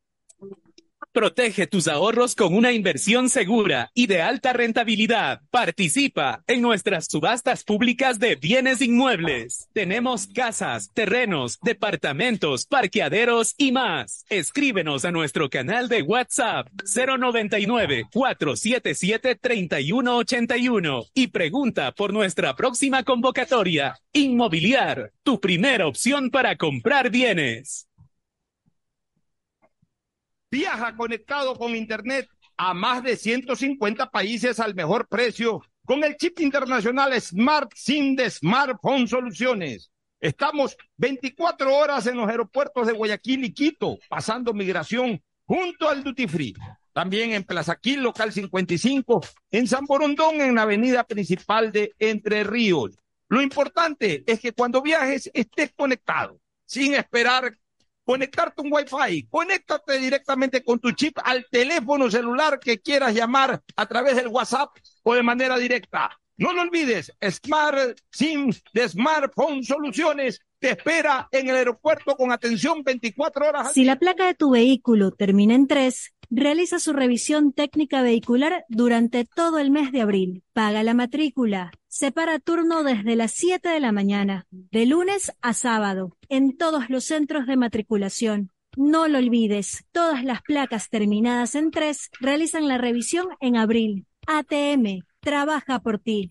Vuelven los recreos, el deporte y las materias que más te gustan. Por eso, ponte pilas este regreso a clases con Mole el Fortín. Sí, por cada 15 dólares de compra participa por tres espectaculares iPads, cinco fabulosas laptops y 25 mochilas full equipadas para iniciar tus clases de la mejor forma. Y recuerda, ven y realiza todas tus compras para este regreso a clases en Mole el Fortín y participa por estos espectaculares premios. Ponte pilas y recuerda que para tu regreso a clases, Mole el Fortín te conviene. Auspicia la ganga. La Casa Rosada, un espacio creado para brindar todos los servicios municipales en un solo lugar de manera gratuita.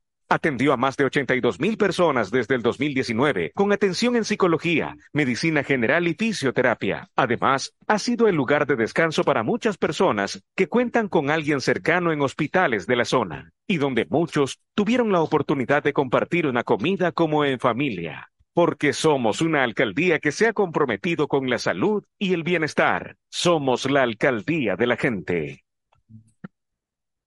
¿Cómo reaccionaría mamá a un premio de 20 mil dólares? Mi amor, descúbrelo con tus tarjetas de Banco Guayaquil. Regístrate en primeromamá.es y por cada 100 dólares de consumos acumulas oportunidades para ver la reacción de mamá al ganar un premio de 20 mil dólares. Además, sortearemos mil dólares cada semana. Difiere hasta 12 meses sin intereses más dos meses de gracia. Banco Guayaquil, primero tú. que es mejor nunca tener que escuchar. Porque cada motor es diferente.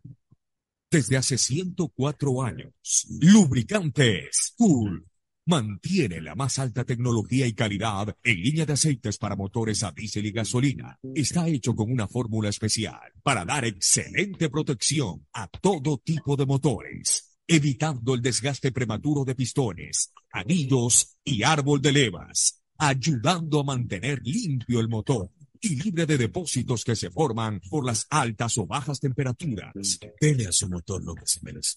Lubricantes Cool, la más alta tecnología en lubricación. 104 años preservando la vida de su motor. Lubricantes Cool. Cool es más lubricante.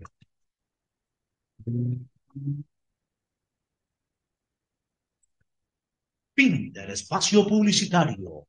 Usted está escuchando un programa de opinión, categoría O, apto para todo público.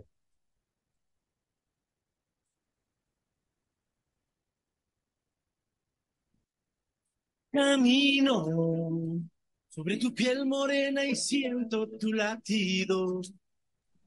Y miro todo lo bueno que los dos hemos vivido. Te digo, solo hay razones para estar agradecido. Es lo que somos y lo que siempre hemos sido. Amigos, que ganamos cuando mucho hemos perdido. Somos lo mismo. mismo. Bueno, retornamos, este, Ferfloma, con una actualización del problema este que hubo en, en, en el puente que está ubicado en... Oye, eh, eh, Pocho, ¿cuál puente es? ¿El de ida hacia Guayaquil o el de venida a San Borondón? ¿El largo o el que...? eh, El que va, el que va largo, para- el que va largo para Guayaquil. El que va la- para Guayaquil. el que llega a la intersección de la, de la Plaza Dañín yendo hacia Guayaquil. Sí, sí, es que, es que también hay el de venida de Guayaquil, que es el No, puente pero- más largo. es, es- es el que está pegado, es en la zona prácticamente adyacente a la, a la base aérea. La zona adyacente a la base aérea. O sea, el, Ah, el no es el de la Plaza Dañín, no, no, a ver, este, es el, saliendo del puente de la Unidad no, no, Nacional es, del Puente. es- el de la Menéndez Gilbert llegando a la intersección con la Plaza Dañín. El de la Menéndez Gilbert. O sea, tú ahí tienes una, tú llegas ahí y, y tienes la opción de, coger- de seguir por el puente y te vas al centro para los túneles, o tienes O la la de Plaza a la derecha y te metes a la Plaza Dañín a la base aérea. Ya, en la- Ok. en ese puente, como tú bien señalas, eh, obviamente pues hay carriles de ida, puente de ida, y hay también un puente que te trae el tránsito desde el centro de Guayaquil, ya para botártelo a la Pedro Menéndez para ir al puente de la Unidad Nacional. No, es del lado de ida. De, de- Del lado del ya, ok, de ir a del Guayaquil. lado que está cercano, del lado que está cercano a la base aérea. a la base aérea. ya- ya está- ahora sí está claro. La, la última información, la última actualización del Cuerpo de Bomberos de Guayaquil es que al momento se encuentra controlada la novedad en la avenida Pedro Menéndez Gilbert. La unidad de bomberos Guayaquil proceden a refrescar y remover, y remover eh, escombros. Bueno, pero ahí tiene que haber, como tú dijiste previamente, Pocho, ahí tiene que haber una inspección de técnicos. El calor debilita el hierro y en que ha habido fuego interno dentro de la estructura misma del puente. Cuidado, nos llevamos sorpresas desagradables después. Es que, por favor, es estar un poco incómodos con el tráfico inicialmente, pero tener la seguridad y la certeza de que no está afectada su estructura y que puede circularse normalmente. O sea, en este momento están refrescando.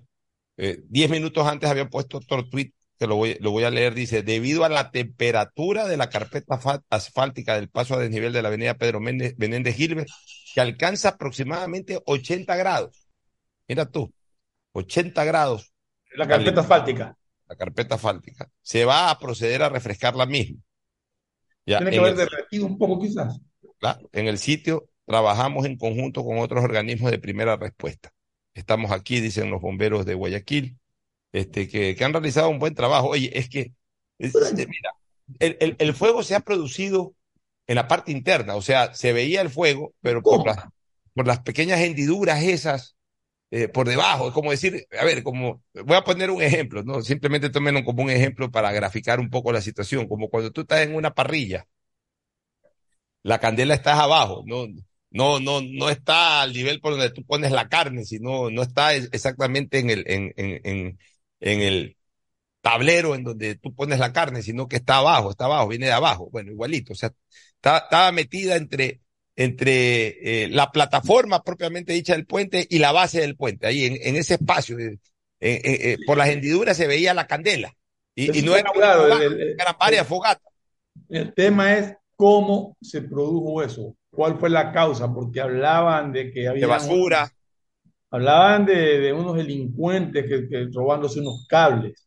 delincuentes robándose cables. Exacto. Entonces, ahí debe de haber, probablemente en esa zona que es tan congestionada, debe de haber cámaras que habría que revisarlas minuciosamente para ver exactamente si hay algún eh, eh, actor que provocó el incendio o si simple y llanamente fue una cosa espontánea que se generó por, por, por exceso de calor en algún cable o lo que sea. Pero sí es importantísimo conocer que eso no haya sido deliberadamente provocado. Yo espero que no sea deliberado. Pero yo también que no.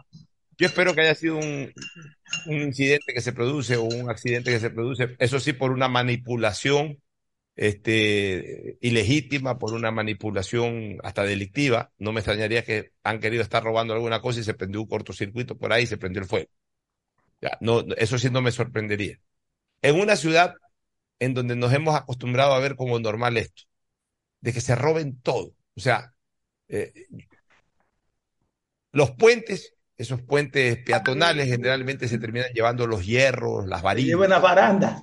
las barandas, se llevan todo, se llevan todo para, para fundirla, para venderlas, para, para, hasta para producir droga con eso. Es una cosa, porque a esa, esa famosa H le meten de todo ahí, de Los cables se los roban, los cables de cobre. Y, y aquí viene eh, una, una reflexión que se me provocó en antes, Pocho, porque aquí el delincuente roba y todo el mundo habla del delincuente. Pero hay muchos delincuentes, mucha gente que delinque sin saber que está delinquiendo y habla. ¿A quiénes me refiero? A aquellos que compran cosas robadas. Aquí, aquí roban celulares, ¿por qué? Porque hay gente que compra celulares robados. Con tal de que sea más barato, no me importa dónde viene, lo compro. Ellos también están delinquiendo. Porque están comprando objetos robados, son, están comprando posiblemente un artefacto que le, que le pertenecía a una persona que la asesinaron o, o que le hirieron malamente por robarse. Entonces aquí tenemos que tener ya una cultura de no comprar cosas robadas. Es No que, desgracia- Vamos con esa cultura. es que desgraciadamente en este país está a la orden del día este tipo de, de hurtos, porque en el fondo son es hurtos. O sea, roban ahí este, sin que nadie se dé cuenta. ver, son hurtos en, en- en lo que estamos hablando de, de los cables, Pero al hablar de lo que yo te estaba hablando, Ah, ya, de ejemplo, celulares. de quitarle los zapatos. Hurtos o, robos, ya, hurtos o robos a la larga ya la diferenciación es técnica, si hubo o no violencia. si- Exacto. Si, si fue evidente o no fue evidente, pero es lo mismo, se, se apropian de algo ajeno y sobre todo de algo público, o sea, de algo que es de todos.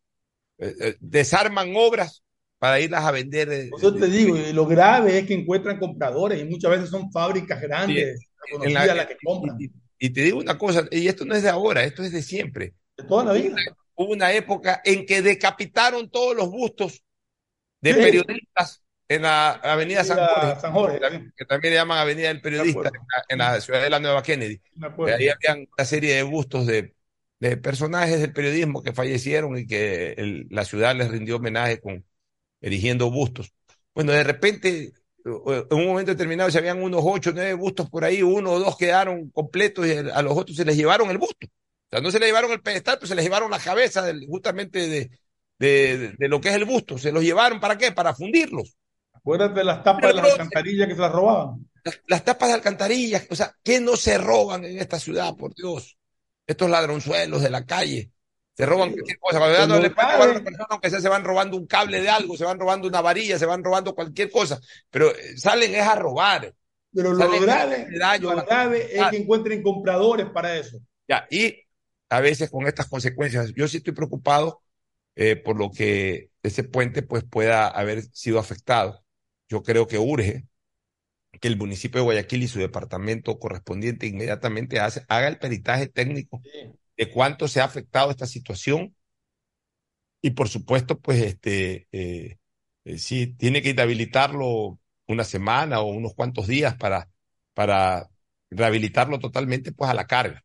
Y tomemos, Ya, tomemos en ya. cuenta una cosa, que una cosa es que pase un carro o dos carros, pero hay momentos en que el tráfico es pesado y se llena el puente de vehículos y ya es un peso sumamente Eh, eh, grave eh, que ese si puente es cierto está construido para eso, hay que tener la certeza de que no se ha visto afectado. Ese puente ha estado expuesto a varias horas hoy día a, a- a este, a estos flagelos, a varias horas. No es una cuestión de que se prendió fuego por ahí y en media hora, una las hora de la mañana, ¿no?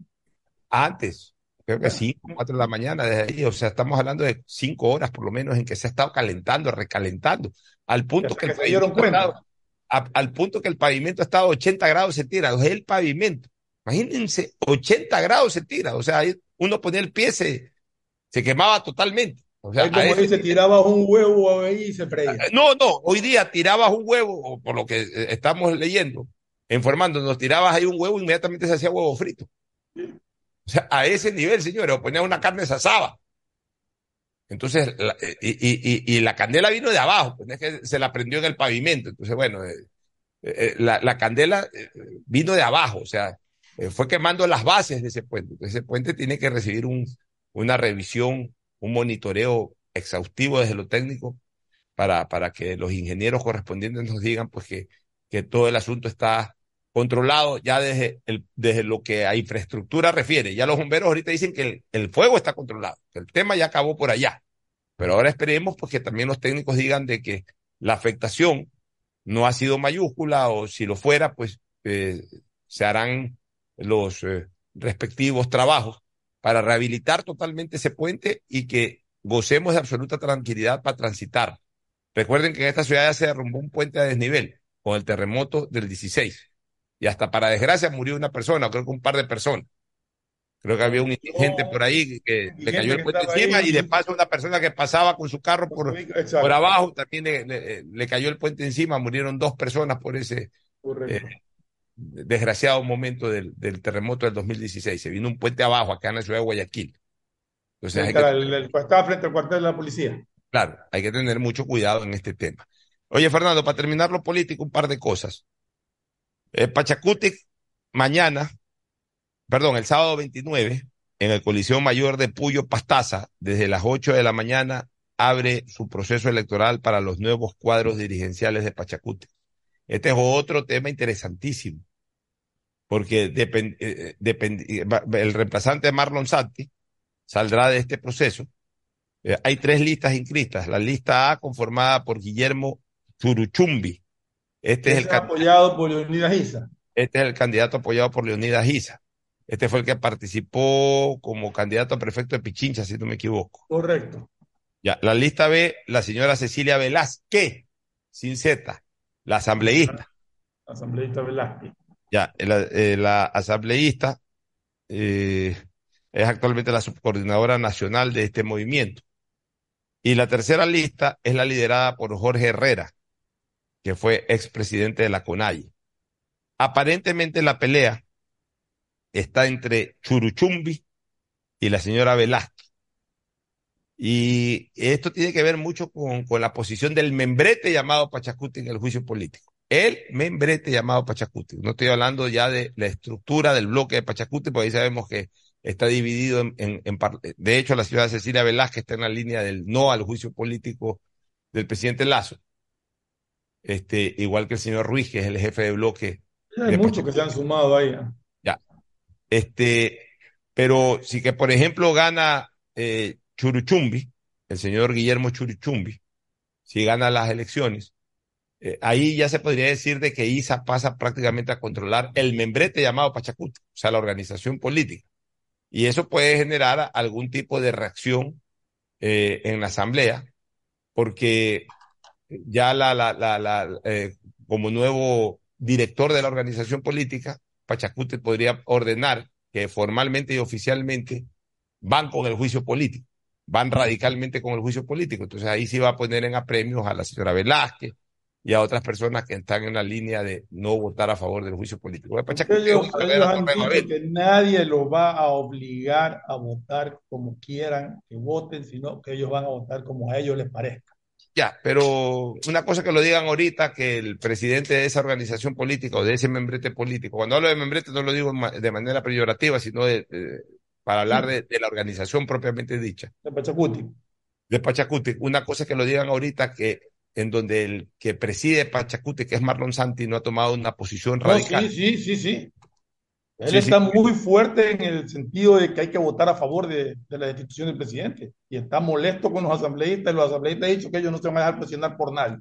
Vamos a ver en qué termina esto. Porque bueno, pero ahora, obviamente. Posiciones eh, cambiantes, ¿no? Obviamente, con la elección de este señor Churuchumbi, si que lo eligen, pues la posición incluso va a ser más radical. Más radical todavía. Porque lo que yo conozco, Santi no anda en una muy buena relación con Isa. No, sí, o sea, Santi lo que ha hecho es expresar su, su, su posición respecto al juicio político, que cree que sí se debe de dar y que se debe censurar al presidente. Eso solo escuché. Ya, pero, pero... No, no es eh, el, el, nivel, el estilo de, de Isa. Ya, ahora pero con Churuchumbi sí es un brazo gana, derecho de Isa. Gana, le va a dar, le va a abrir la puerta a Isa para que prácticamente se meta en, en las oficinas de la Asamblea a tomar decisiones.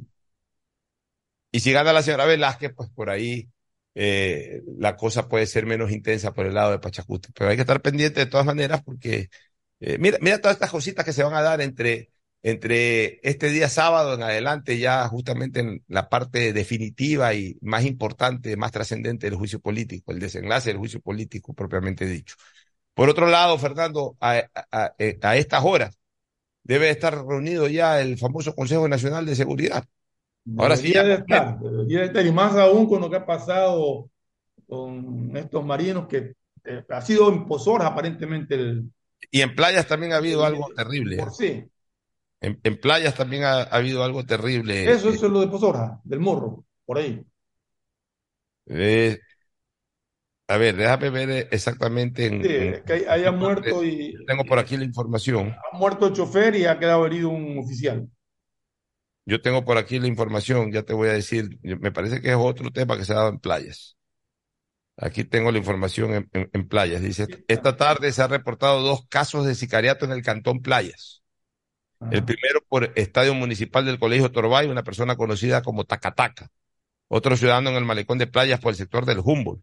Hace otra Ahí, cosa. Aquí también hubo un herido. Ambos fueron ejecutados en el interior de sus vehículos. El muerto del, del incidente producido por el Colegio Torbay quedó en el interior de un vehículo Kia Sportage y la víctima del rompeolas estaba en el asiento del chofer de una lujosa camioneta Ford 250. Bueno, un acto de sicariato en playas habría que ver, pues, si ese acto de sicariato es entre gente que de alguna u otra manera está involucrada en, estos delitos lamentables de la droga. Pero el caso de, de, de, la, de, la, de Pozorja. Dice que es el atentado del capitán del puerto. Atentado del capitán del puerto de Pozorja, capitán Ochoa, dice. No sé, eso es lo que me, me acaba de llegar ahorita, no sé certeza, incluso dan el nombre del muere el chofer Cabo Lema, dicen que es el, la persona que ha fallecido, pero no, no, no, no, no es una fuente así que yo pueda verificar 100%. Bueno, aquí tengo, aquí tengo el boletín informativo de la Armada. ¿Ya? La Armada del Ecuador informa que hoy en horas de la mañana, hoy, personal, personal na, naval se trasladaba a la ciudad de Guayaquil. Ese es que lo leían antes, Pocho. Sí. Sí, ese es que te leían antes. Ya. Pero, pero no dices que en Pozorja, eh, que en Pozorja hubo otro acto también. Entonces es distinto. Este. este es distinto a este.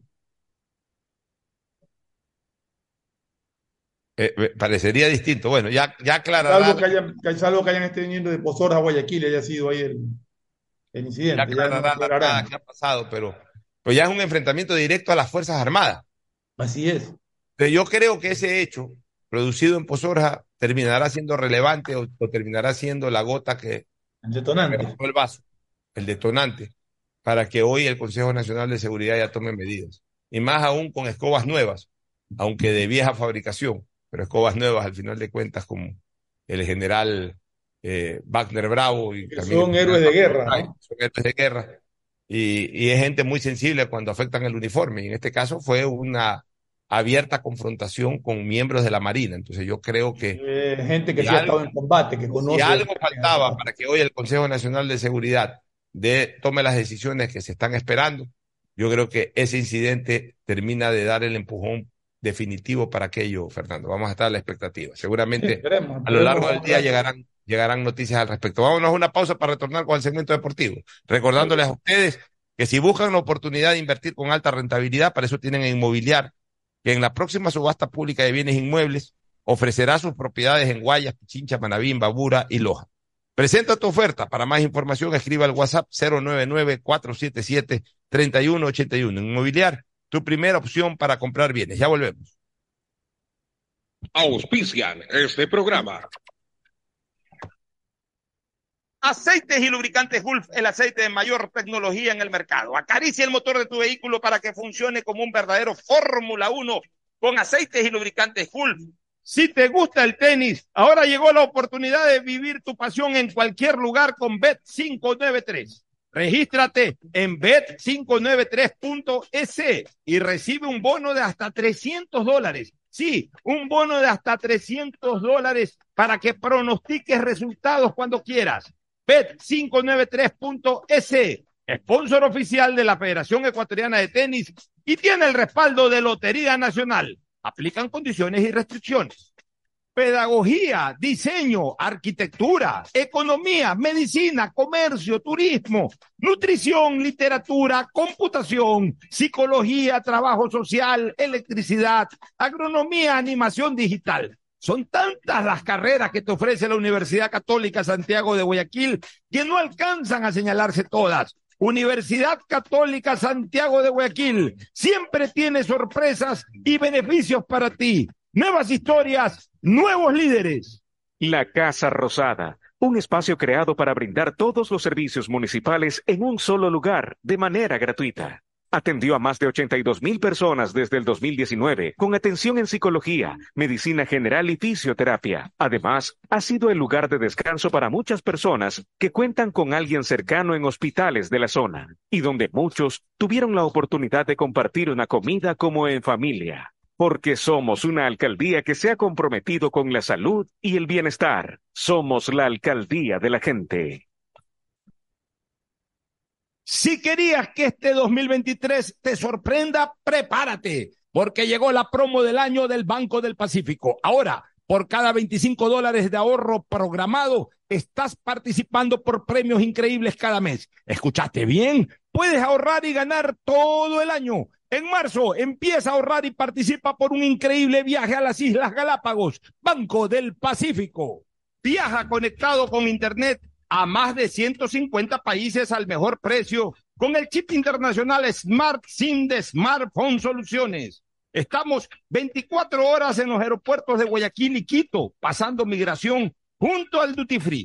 También en Plaza Quil, local 55, en San Borondón, en la avenida principal de Entre Ríos.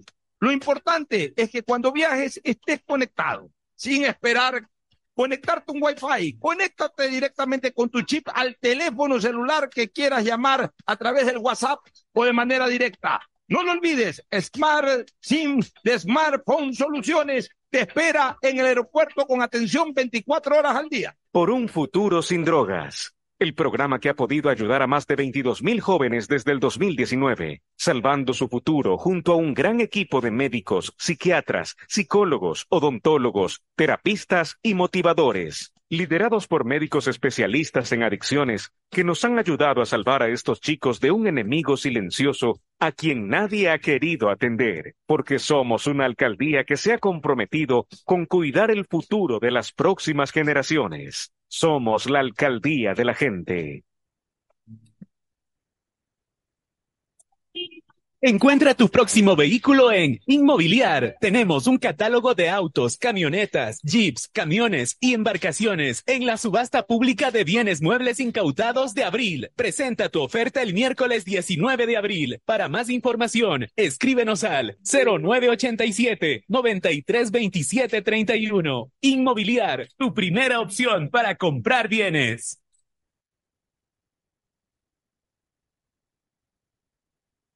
Vuelven los recreos, el deporte y las materias que más te gustan. Por eso, ponte pilas este regreso a clases con Mole el Fortín. Sí, por cada 15 dólares de compra participa por tres espectaculares iPads, cinco fabulosas laptops y 25 mochilas full equipadas para iniciar tus clases de la mejor forma. Y recuerda, ven y realiza todas tus compras para este regreso a clases en Mole el Fortín y participa por estos espectaculares premios. Ponte pilas y recuerda que para tu regreso a clases, Mole el Fortín te conviene. Auspicia la ganga.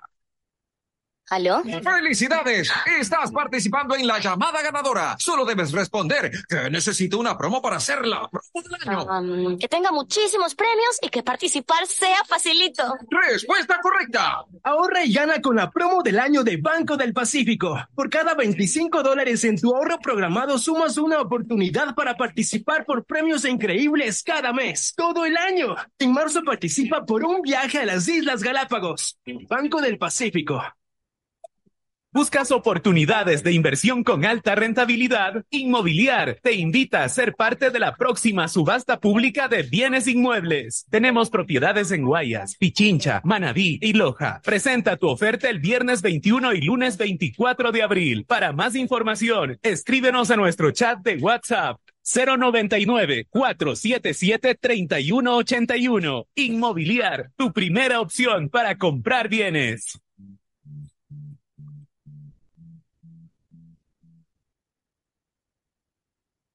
Gana un bono de mil dólares para tus compras de supermercado con tus tarjetas Banco Guayaquil. Participa por cada 150 dólares en compras en supermercados participantes. Tienes hasta el 30 de abril para acumular consumos en supermercados y ser uno de los 10 ganadores de este bono de mil dólares gracias a tus tarjetas Banco Guayaquil. Regístrate para participar en promos bancoguayaquil.com slash supermercados. Estamos en la hora del pocho. En la hora del pocho presentamos Deportes, Deportes. Muy bien, ya estamos en el segmento deportivo con eh, nuestro equipo. Hoy día llegó muy temprano Agustín Guevara, Ricardo Murillo, Tadeo Tinuco, pero antes, Fernando, antes de entrar al deporte, bueno, este, el atentado contra la gente de la Marina no fue vía, eh, no fue en escenario náutico, sino más bien terrestre. Exacto, lo que hablábamos hace un ratito. Sí, sí, sí, fue en, fue en escenario terrestre. Ahí acribillaron, acribillaron al chofer y, y, y- y lo que buscaban era afectar al capitán del puerto. El capitán del puerto quedó herido y el chofer falleció. El chofer falleció. Y otra cosa, ya circulan imágenes, te acabo de compartir al WhatsApp, imágenes de cómo ha quedado el asfaltado del puente, este desnivel de la Pedro Menéndez Gilbert, está en ebullición. O sea, no no hemos exagerado en lo más mínimo al decir que si en ese momento ponemos, eh, abrimos un par de huevos y lo tiramos al pavimento, inmediatamente se hace un huevo frito.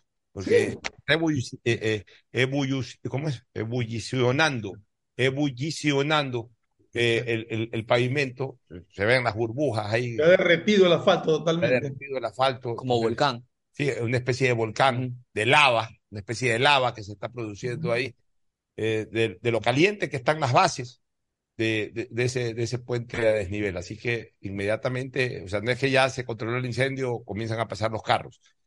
Preparen hoy día rutas alternas, porque va a ser muy difícil por ahí circular. Especialmente la gente que, que va, yo- es más, yo creería, claro que eso va a traer una congestión terrible, pero yo creería de que el famoso paso este eh, eh, colateral eh, que se crea entre las 6 de la mañana, 7 de la mañana y 9 de, en horario matutino, este, El contraflujo. este contraflujo, yo creo que van a tener que, que- que- que hacerlo, que hacerlo ya regular durante por lo menos buena parte del día.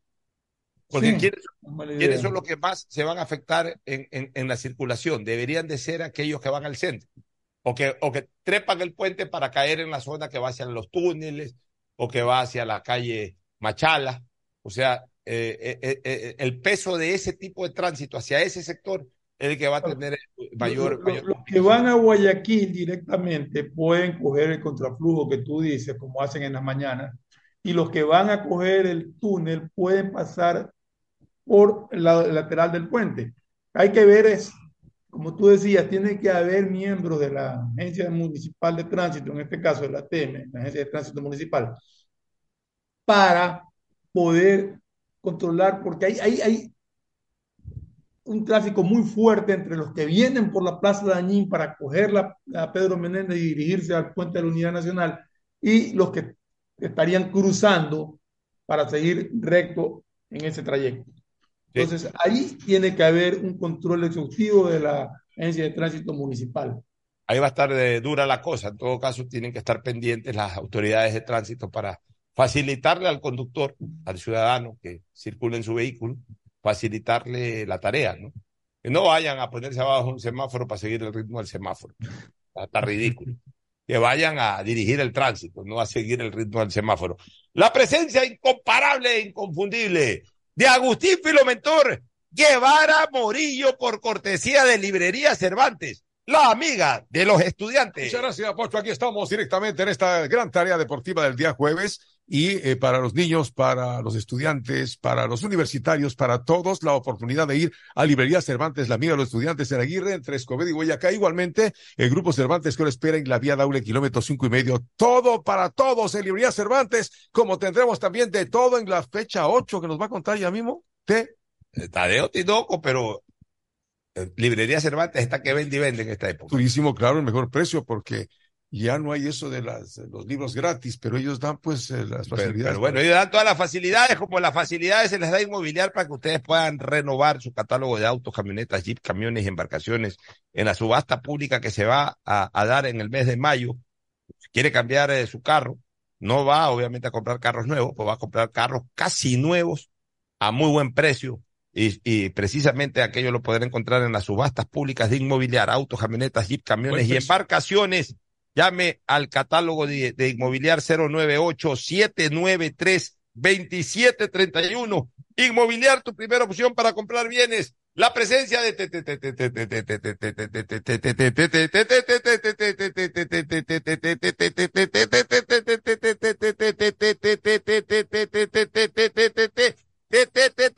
Tadeo Tinoco. ¿Qué tal, Pocho? Fernando, Ricardo, Agustín, un gusto saludarlos. Y Barcelona ya tiene su camiseta conmemorativa por los 98 años. Color negra con un distintivo diferente en el logo. El logo como tal, pero en el medio dice BSC. La, la negra no ha sido lo original. La- está para que se ilustre. No es amarilla. Es la conmemorativa, no es amarilla. No es amarilla, la titular es color negra. Ya, yo creo que la Es conmemorativa. un buzo blanco el del arquero, ¿no? Uso blanco el del arquero, aquí como unas ligas en el medio, en la parte del cuello. Ese va a ser el, el buzo de Javier Burray que van a utilizar todo el mes de mayo. Claro, el mes de mayo, ¿Cuál sería que es, el, original? que es el mes de aniversario del Barcelona, generalmente juegan con la camiseta conmemorativa, Ajá. y esto le permite tener ingresos al club, ¿no? Porque la gente comienza a comprar esa camiseta, así que Barcelona va a jugar prácticamente, más que de negro es de gris, creo, el color. Mm, negro, no es negro. color Negro, negro, negro, o sea, va a jugar claro. Eh, con camiseta negra. Antes el negro era exclusivo para los arqueros y para los árbitros. Sí. Nadie, nadie vestía de negro. raro, sí. ¿no? Y 30, la 40 años. alterna en Hace este caso. muchísimos años hubo un arquero que se ponía buzo blanco. Wow. Cordero del Deportivo Quito. Yo lo recuerdo. Yo no me acuerdo cuál era, pero había un arquero que se ponía buzo blanco. Había un arquero del Deportivo Quito, Cordero, en los años 73, 74, por ahí, que vestía todo de blanco. Todo de blanco. Otro que vestía todo color tomate, que era el Chapulín Colorado Quiroga. Colorado. Vestía todo de tomate. Ahí casi Este, bueno, ahí Y la, la, alterna es entre rayas amarillas y rayas rojas. Es Eh, la, la camiseta alterna del cuadro de Barcelona que también presentó esta tarde. Me ¿Rayas esa finas o gruesas, Tadeo? Y gruesas. Son gruesas. tres, tres, son tres rayas gruesas. Me encanta ya esto. sé. Esta es la alterna. Es que más- Para mí, esa alterna debería de ser la principal de Barcelona en la fecha conmemorativa. Perfecto, claro. Está preciosa, está preciosa. Está súper bien hecha. Eh, páseme las, las fotos de estas, está preciosa realmente la, pero debería de ser la principal, Sí, yo porque además registran los tres colores históricos del Barcelona, que son el amarillo, el rojo y el negro, Ajá. en la misma camiseta, está imagino preciosa. Esta marca- camiseta alterna es una de las más bonitas que yo he visto en general de camisetas del Barcelona. Es la que más comentarios positivos está recibiendo en los últimos minutos desde que fue anunciada por Será la una empresa que está adjudicada pues directamente con la membresía de la titularidad de, de los porque después te sacan las, las camisetas de todas partes, pues, ¿no? No, claro, después ya viene el pirateo, que es terrible. Ricardo Murillo. Buenos días, buenas tardes para ti, Pocho, para la mesa de compañeros. Se va abriendo ya el telón de esta fecha número 8, el partido donde van a estar todos los focos el día de mañana. Sin lugar a dudas es el Emelec recibiendo a Independiente del Valle, que tiene la mejor defensa de la Liga Pro, cuatro goles nomás recibido en esta, en lo que va de este 2023. Tiene ese gran guerrero que es Schunke, que es un gran back centro, ¿no? Eh, se confirmó que es sin público, ¿no? Porque Melec había apelado la sanción, pero tengo entendido que ratificaron. Hoy va, va la audiencia como tal, pero ratificaron previamente los abogados que era muy difícil por el hecho de que no solo tendrían que darle, bajarle a ellos, sino también al cuadro de Liga de Quito que tiene dos partidos sin público también a Sí, jugar. pero si tú O sea, se mides, la, si tú mides la- las incidencias de los, de los incidentes que se provocaron, el que Liga debería haber sido sancionado con más fechas, ¿no? Ah, sí, exacto. O sea, eso es diferente, pero uno, como dicen, si era para uno, era para todos. Pero también hablaban de los abogados. ¿Qué incidentes hubo exactamente? Lanzar cajas de pizza, botellas.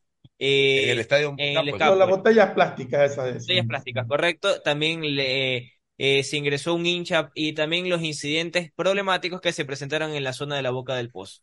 Todo eso fue lo que motivó a la sanción Un de solo partido. de un solo partido sin ¿Qué público. pasó en la boca del pozo? Eso yo no conocía. Yo conocía lo de las cajas de pizza que lanzaron. a- Al final, cuando ya salen, ¿verdad? En la Boca, saliendo del, del estadio, se dieron enfrentamientos y también hubo... se Eso ya fue en la calle. En la calle, pero todavía quedaban que marcas.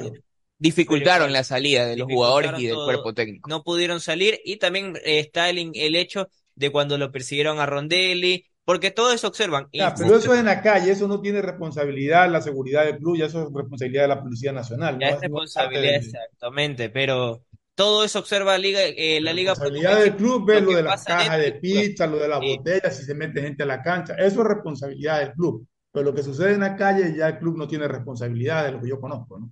Correcto, es verdad, pero bueno, así esta gente Liga Pro con sus sanciones y la igual la sesión se iba a dar hoy al mediodía, pasado al mediodía, para poder analizar de qué eh, finalidad iban a presentar los recursos de apelación para ver si pasaba, pero externamente iba mencionando que no iba a pasar el O recurso. sea que recién oficialmente ahora en la tarde se conoce. Tal cual. Hoy recién en la tarde se hace eh, la, la verificación porque esta comisión cuando son apelaciones sesionan cada dos semanas para recibir apelaciones acumuladas. No es cada semana, sino pasando dos semanas dependiendo de las circunstancias. Normalmente hay un solo partido los viernes, pero mañana hay dos partidos, dos porque a las cinco y media ya empieza el fútbol con Aucas Cumbañá en. Chillo Gallo. Eh, Aucas eh, Guayaquil City. Aucas Guayaquil City. Eh, Un y equipo Gonzalo. Y el lunes no hay fecha. El lunes no hay El lunes fecha. no hay fecha porque hay Copa Libertadores la próxima Sí, semana. Correcto. La Copa Barcelona Sudamericana juega- también tengo entendido. El local ante Guayaquil Palmeiras. Con Palmeiras y Emelec debe jugar Copa Sudamericana. ¿Con quién juega Emelec en la Paraguay juega ML con Guaraní. Con Guaraní. Se va a jugar a Paraguay, a- Asunción, el miércoles juegan, correcto, Sí, 19 Asunción. horas. Ya, ¿qué novedades hay en Barcelona y en Emelec de cara a estos partidos de la Liga Pro?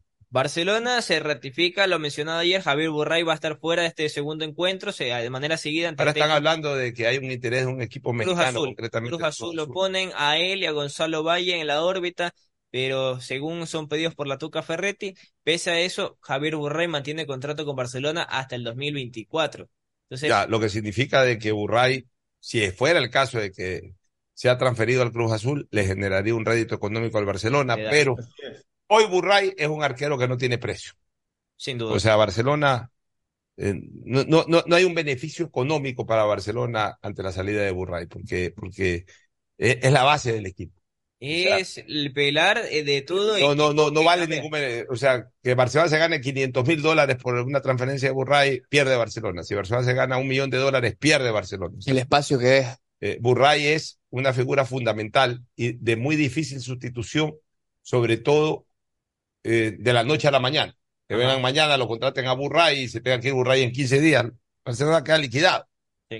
Otra cosa es que cuando se acabe su contrato, un año antes, eh, por ejemplo, a finales del 23, el Burray diga, miren, mi intención es después del 24 jugar en el exterior, yo voy a cumplir mi contrato, pero no voy a renovar. Bueno, entonces Barcelona se pone a buscar un arquero con, el- con del mismo nivel de Burray, con el tiempo suficiente de antelación para, para compensar tremenda salida. Pero hoy, Burray es arquero absolutamente irreemplazable. O sea, Burray, cualquier eh, transferencia de, de Burray, lo único que generaría es perjuicio al Barcelona. O sea, Tiene la otra opción, Cruz Azul se ha fijado en Valle también. Gonzalo Valle es el otro que lo pone Pero en órbita. una cosa. Dígalo.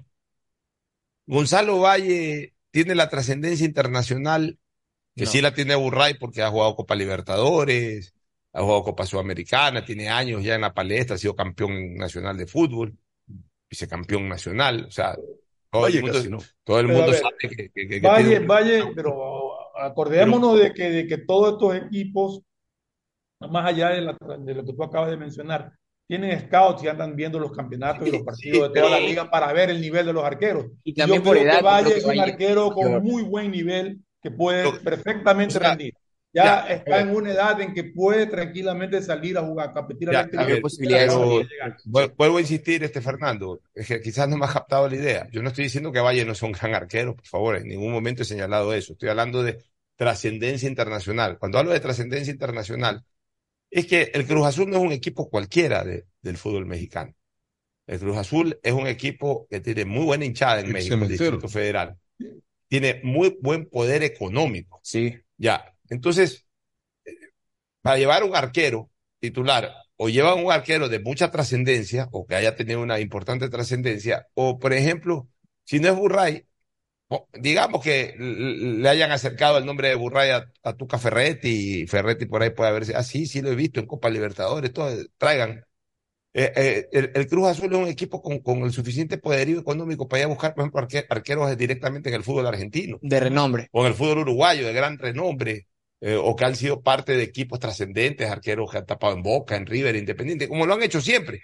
Generalmente los arqueros argentinos son muy apetecidos por el fútbol mexicano de toda la vida. Eh, eh, generalmente llevan a, a grandes arqueros argentinos, arqueros que han destacado en el fútbol argentino. Ah, también llevan arqueros uruguayos, pero básicamente arqueros argentinos. Entonces, sí me llama la atención que un equipo como el Cruz Azul pudiera estar interesado en Valle. O sea, Claro, son los, dos- los dos- los dos nombres que sonaron, ¿no? Burray y Valle. y me dicen, Puede ser el Sí. plan B también. ¿plan B de quién? De no Burray, Gonzalo no, Valle. pues, es que Valle no, para mí no cuadra dentro de un plan de contratación del Cruz Azul. Eso es lo que estoy diciendo. O sea, eh, si el Cruz Van de Azul, otra manera. el Cruz Azul busca otros arqueros, busca arqueros en Argentina, tiene plata para eso. Si me dijeran, va al Monterrey, Valle, va al, al- algún equipo más pequeño eh, del fútbol mexicano, pues bueno, está bien, por ahí, al Puebla, por ahí ya. Pero, pero al Cruz Azul, hablar del Cruz Azul es hablar de una de las cuatro o cinco instituciones más poderosas del fútbol mexicano. El fútbol mexicano mueve muchísimo dinero. Entonces, ahí lo que me, me, me hace pensar es que definitivamente hay uno o dos muy buenos empresarios que están manejando jugadores ecuatorianos que están que meten y meten jugadores en México. O sea, Sí. si ya son capaces de meter un arquero, que normalmente México no lleva arqueros ecuatorianos.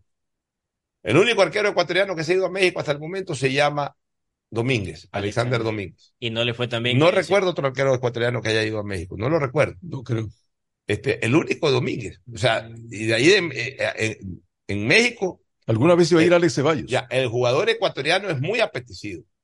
Es deseado, es, es solicitado, el jugador ecuatoriano, pero eh, eh, de- en la única posición en donde realmente no ha podido, eh, eh, em- eh, no ha podido migrar un futbolista ecuatoriano es en la posición de arquero, apenas Domínguez. Entonces, que la primera opción hoy, este, porque si me dijeran que el Cruz Azul anda atrás de Galíndez, o, o, o por ahí No, hasta no es la Ortiz. primera Pero por la opción, edad. Pocho, no es la primera opción, era alternativa. El Burray, Valle, son los nombres que han sonado de que Cruz Azul O sea, calzonado, interesado. sonado, pues me llama, me llama la atención. O sea, que por ahí también puede ser de que algún empresario que está manejando a Valle esté metiendo el nombre, e incluso estén metiendo hasta el mismo nombre de Burray. Puede ser de que el mismo empresario que maneja Burray esté manejando a Valle. No, no lo es. No lo es. Ya le voy a dar, aquí estoy verificando los nombres. Bueno, pero están sonando estos dos nombres. Para mí el uno que sí tiene eh, un currículum, eh, un currículum idóneo para ir al fútbol mexicano, no en cuanto a su calidad de juego, por si acaso, insisto, sino en cuanto a su trayectoria. Y otro cuya trayectoria no le alcanzaría para ir a un equipo grande del fútbol mexicano todavía. Mejor mañana pasado, este Valle eh, es traspasado al a la Liga, al Barcelona, se convierte en gran figura en Copa Libertadores y todo, pero apenas ha logrado consolidarse hace un año y pico atrás titular en Guayaquil City. De ahí pensar que el Cruz Azul esté buscando un arquero ecuatoriano y que sea Valle, yo lo veo bastante difícil, pero bueno, se ha sonado el nombre y, si- y más aún si lo contratan, buena suerte para este chico. Lo fundamental es un gran arquero, es un gran arquero. que Barcelona consolide con Burray, ¿no? Porque ahora, por ejemplo, esta fecha no lo tiene, pero para Copa Libertadores se lo requiere ahora a Burray para los partidos claves. Eh, puede ser un jugador que, Hay que ver si llega todavía puede ser el partido con Palmeiras. fundamentales. E- Ese partido para mí es el partido clave que tiene Barcelona. Hago una Partido puntualización. Eh, Javier Burray no es 2024, contrata hasta 2026, mismo tiene, mismo tiempo tiene Gonzalo Valle, hasta 2026 con Guayaquil City. Ya, entonces, vuelvo a insistir, eh, para Barcelona no es rentable en lo económico una salida de Burray, porque e- ese jugador vale demasiado para lo que pueden pagar por ese jugador. O sea, va- vale demasiado en lo deportivo para lo que pueden pagar en lo económico. Pero Barcelona tampoco se puede dar ese gusto de, de Si despreciar. le rinde, No, un jugador que te rinde, no, no, no, lo puede soltar. No, no, no. Claro que se puede dar ese, no ese gusto ni ese lujo. Barcelona no puede aflojar a un jugador tan vital para su estructura de equipo como Puede aflojar si encuentra quien lo reemplace con Claro, pero, pero, o sea, si mañana, si yo fuera presidente de Barcelona y me dicen aquí hay un millón y medio por Burray, no, gracias, pues ¿dónde voy a encontrar yo con un millón y medio un arquero que me responda como me responde Burray? Pero ese dinero se necesita. Pero también se necesita Burray. Sí, o sea, es un jugador demasiado importante y desgraciadamente el puesto no es un puesto muy comercial, porque si fuera un delantero, un gran goleador, bueno, hay una propuesta de 7 millones de dólares por ese jugador, ok. Ya, ya, tú dices, ya aparecerá otro delantero por ahí, pues tengo 7 millones o por ahí, con esos 7 millones pago un millón y medio por un gran delantero, igual me queda ganando, me quedo ganando cinco y medio. Pero un, un jugador como Burray, que es fundamental, ¿qué es lo que podrán pagar máximo por Burray? Un millón y medio, porque por los arqueros no, ya, por los arqueros no se pagan mucho. Y por la edad también. Y por la edad. Entonces, es de más, eh, eh, ¿Cuál es un error? la importancia, la importancia futbolística de Burray supera cualquier expectativa económica. Tremendo error, porque yo creo que el, ar- que el arquero es el soporte fundamental de un equipo. Pero, pero no se lo mira así. El que no puede, no, di- pues te digo, yo creo que es un error, porque yo creo Mira. que un buen arquero se debe pagar lo que el arquero vale. El O sea, arquero yo- es que te salva un partido, o Ya, sea, pero Fernando, desgraciadamente esa es la mala suerte del arquero. sí, sí, No solamente, no solamente en lo comercial, en lo histórico. A la hora de recoger a los 10 mejores jugadores de la historia, siempre te vas por los 10, por los 9, hasta por ahí metes un back centro. Nunca tomas en cuenta un arquero. O sea, resulta que no entra ni siquiera en la consideración. A ver, vamos con los 10 mejores de la historia. Hablamos de Messi, hablamos de Cristiano Ronaldo, hablamos de Pelé, hablamos de Maradona, hablamos de Cruyff, hablamos de los que dan el espectáculo con los pies. El, el arquero también da espectáculo, porque hay arqueros que son eh, espectaculares, pero como, pero eh, no se los pone en esa consideración. No se los pone a los arqueros, eh, o sea, eh, a un arquero compararlo con Pelé. No, pues cómo vas a comparar a un arquero con Pelé. Oye, Más últimamente, ¿no? Pero son posiciones distintas. pero, pero es, pero es, pero, Sí, pero pero un arquero futbolista. O sea, si estás, si estás eligiendo al mejor jugador de la historia, también tiene que entrar en la consideración el arquero. Los de los, de los viejos todavía se Claro, pues, o sea, que el jugador, el arquero no es un jugador de tenis, pues ni es un jugador de básquet, un jugador un de equipo con un arquero que no sepa nada para ver cuánto, a cuánto Es le más, toca por partido. Yo digo, yo digo una cosa, es, es muy difícil ser campeón sin un gran arquero. Es muy Así difícil. es, así es.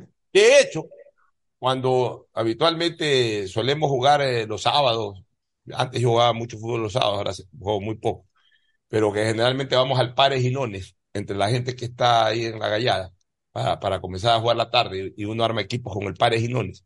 Cuando a mí me tocaba armar equipos en el Pares Ginones, donde yo ganaba y tenía que dar el primer nombre, buscaba el mejor arquero de, de, de los que estaban ahí, el mejor arquero. Y de ahí ya armo. Eh, si ganaba el otro, la otra persona que armaba el equipo, si ganaba el sorteo, siempre buscaba el mejor jugador de cancha, fulano de tal. No, yo buscaba el mejor arquero. Pero no es más flojo para que sea arquero. A veces dice, "Oye, No, no, no, tapa". sí, Pero, pero, pero, pero no, normalmente cuando quieres armar un equipo competitivo, si tienes al mejor arquero, ya tienes el 30 o 40% de un equipo bien estructurado. A partir de ahí, eh, eh, eliges a buenos jugadores, pero por sobre todas las cosas tienes que tener un gran arquero. Yo no conozco equipos con malos arqueros que hayan, hayan tenido grandes títulos. No los conozco. Un buen arquero te da campeonatos y un buen arquero te salva categorías. Totalmente. Pero históricamente Es fundamental del equipo y no es valorado como debería de ser valorado. Los arqueros no son valorados, decía algo Agustín Guevara. Barcelona y Emelec históricamente ha tenido grandes arqueros, que recordemos, ¿no? Tome en cuenta, pues, que si hablamos todavía de Bonar, que nos recordamos que está vivo aún, ¿no? Hablamos de Ansaldo, hablamos inclusive de Jorge Delgado, que fue gran arquero. Mejor Delgado, se acordarán. Posteriormente vinieron otros famosos que pasaron, pues, a la Young For y todos estos. Estaba que- olvidando de Liño y de Mayereyer que dieron espectáculos. Cherecher también, claro. De Orellana. El- inclusive el chino Yuli, no sé si ustedes lo vieron alguna vez. Yuli, claro.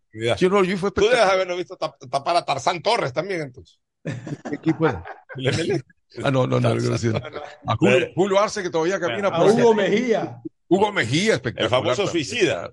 Y a Cortés también, el de 9 de octubre. que Eh, eh, eh, Vivirá eh, Hugo Cortés, ¿no? Vivirá. Claro, Hugo Cortés.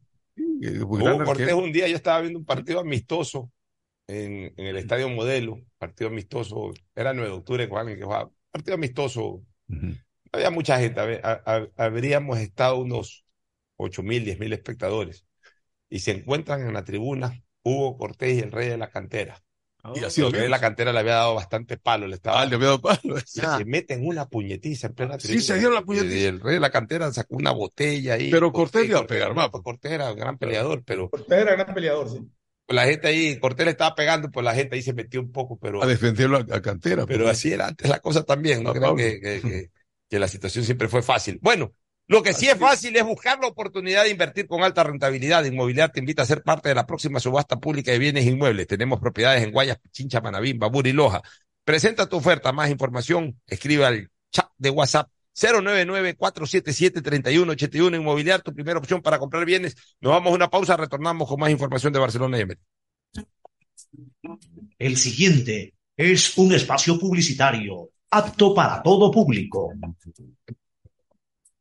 ¿Aló? ¡Felicidades! Estás participando en la llamada ganadora. Solo debes responder que necesito una promo para hacer la promo del año. Um, que tenga muchísimos premios y que participar sea facilito. Respuesta correcta. Ahorra y gana con la promo del año de Banco del Pacífico. Por cada 25 dólares en tu ahorro programado sumas una oportunidad para participar por premios increíbles cada mes, todo el año. En marzo participa por un viaje a las Islas Galápagos. Banco del Pacífico. Por un futuro sin drogas. El programa que ha podido ayudar a más de 22 mil jóvenes desde el 2019, salvando su futuro junto a un gran equipo de médicos, psiquiatras, psicólogos, odontólogos, terapistas y motivadores, liderados por médicos especialistas en adicciones que nos han ayudado a salvar a estos chicos de un enemigo silencioso a quien nadie ha querido atender, porque somos una alcaldía que se ha comprometido con cuidar el futuro de las próximas generaciones. Somos la alcaldía de la gente. Pedagogía, diseño, medicina, arquitectura, comercio, turismo, nutrición, literatura, computación, psicología, trabajo social, electricidad, agronomía, animación digital. La verdad es que tenemos tantas carreras que ofrecerte que no nos alcanzan en esta cuna. Ven a la Feria de Estudios de la UCSG y descúbrelas todas. Te esperamos este 5 de agosto, de 8 a 17 horas, en la avenida Carlos Julio Arosemena, kilómetro uno y medio. Tenemos muchas sorpresas y beneficios para ti. Universidad Católica de Santiago de Guayaquil. Nuevas historias, nuevos líderes.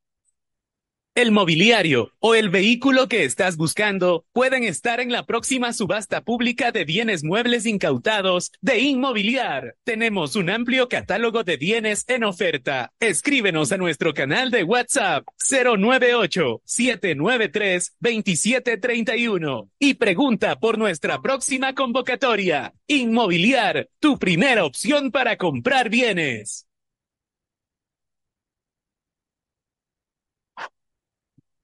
Después de un accidente de tránsito, cada minuto es crucial para las víctimas. Por eso, usa tu celular para solicitar ayuda. Siempre cede el paso a los bomberos.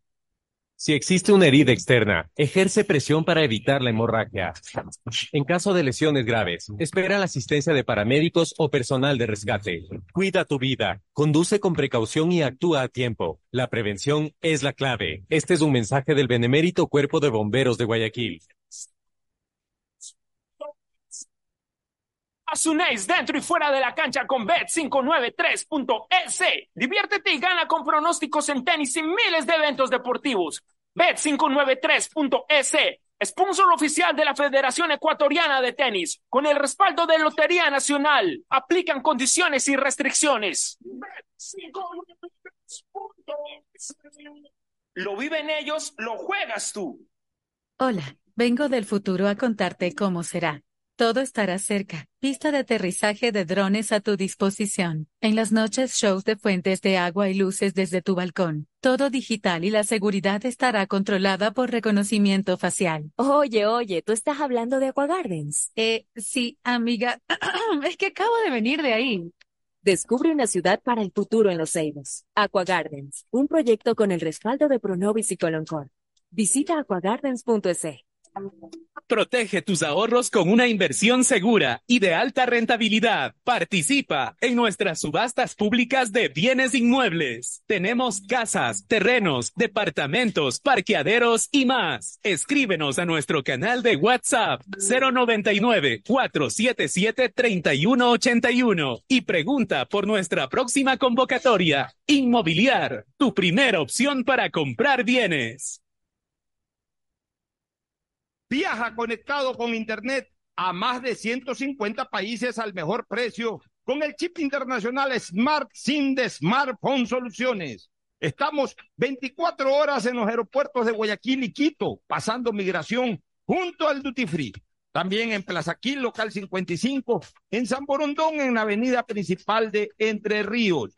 Lo importante es que cuando viajes estés conectado, sin esperar conectarte un Wi-Fi. Conéctate directamente con tu chip al teléfono celular que quieras llamar a través del WhatsApp o de manera directa. No lo olvides, Smart SIM de Smartphone Soluciones te espera en el aeropuerto con atención 24 horas. Si la placa de tu vehículo termina en 3, realiza su revisión técnica vehicular durante todo el mes de abril. Paga la matrícula. Separa turno desde las 7 de la mañana, de lunes a sábado, en todos los centros de matriculación. No lo olvides, todas las placas terminadas en 3 realizan la revisión en abril. ATM, trabaja por ti. Vuelven los recreos, el deporte y las materias que más te gustan. Por eso, ponte pilas este regreso a clases con Mole el Fortín. Sí, por cada 15 dólares de compras participa por tres espectaculares iPads, cinco fabulosas laptops y 25 mochilas full equipadas para iniciar tus clases de la mejor forma. Y recuerda, ven y realiza todas tus compras para este regreso a clases en Mole el Fortín y participa por estos espectaculares premios. Ponte pilas y recuerda que para tu regreso a clases, Mole el Fortín te conviene. Auspicia la ganga. La Casa Rosada,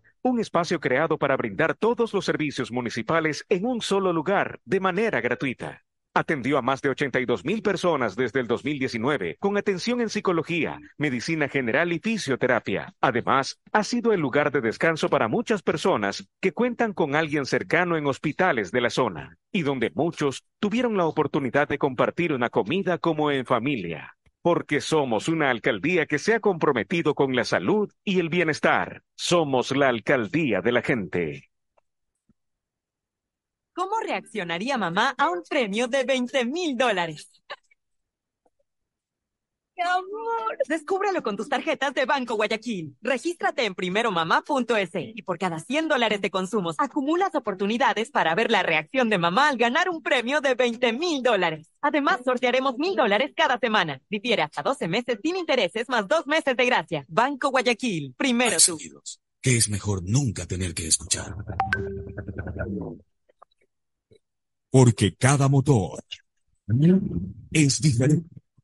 Desde hace 104 años, Lubricantes Cool mantiene la más alta tecnología y calidad en línea de aceites para motores a diésel y gasolina. Está hecho con una fórmula especial para dar excelente protección a todo tipo de motores, evitando el desgaste prematuro de pistones, anillos y árbol de levas, ayudando a mantener limpio el motor y libre de depósitos que se forman por las altas o bajas temperaturas. Dele a su motor lo que se merece. Lubricantes Cool, la más alta tecnología en lubricación. 104 años preservando la vida de su motor. Lubricantes Cool. Cool es más lubricante.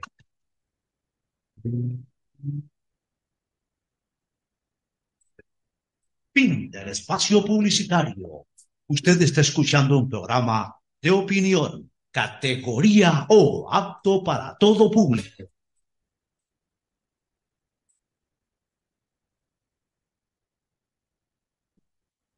Camino sobre tu piel morena y siento tu latido.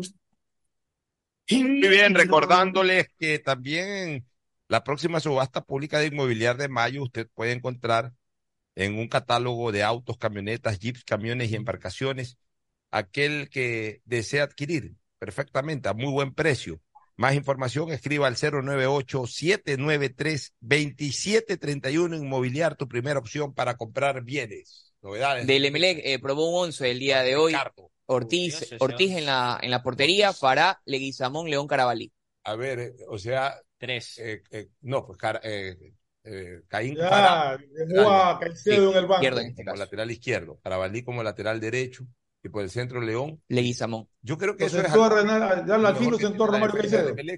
Obviamente, pues mientras dure la recuperación de, de, de Cristian Cruz, que para mí debería ser el titular eh, inamovible, pero desgraciadamente su constante y frecuente problema de, de lesiones que tiene le impide ser eh, el jugador que siempre resultó ser el famoso Chavo Cruz.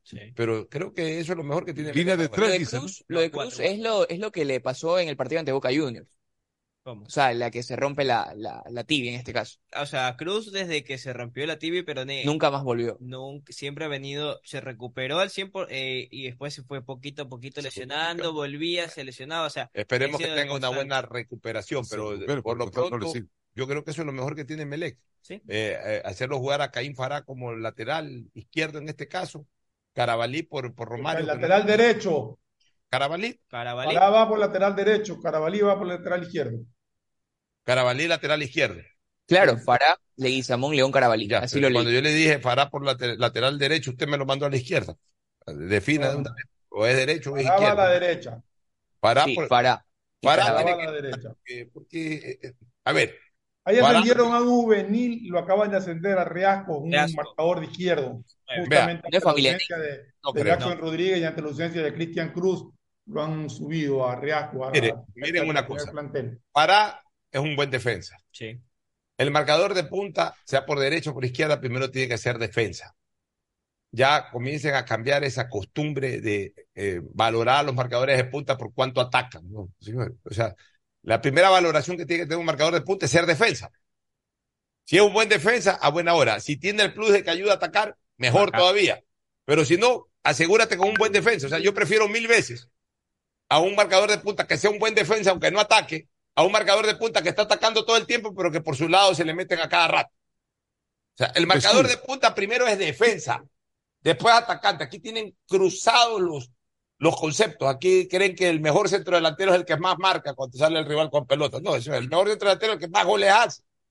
O sea, siempre hay una primera función, el que cumple de manera eh, perfecta esa primera función, el que cumple de manera notable esa primera función, ese es el que vale. Si puede cumplir otras funciones posteriormente, valoriza más su participación, pero por lo menos cumple bien tu primera función. O sea, no puedes pensar que el mejor nueve es el que mejor pivotea, el que puede hacer más paredes o, o puede combinar con sus compañeros pelota, la, el, el, toque de la pelota, o el que cuando el rival recupera el balón sale a marcar. O sea, todo eso, todas esas tareas complementarias son buenas.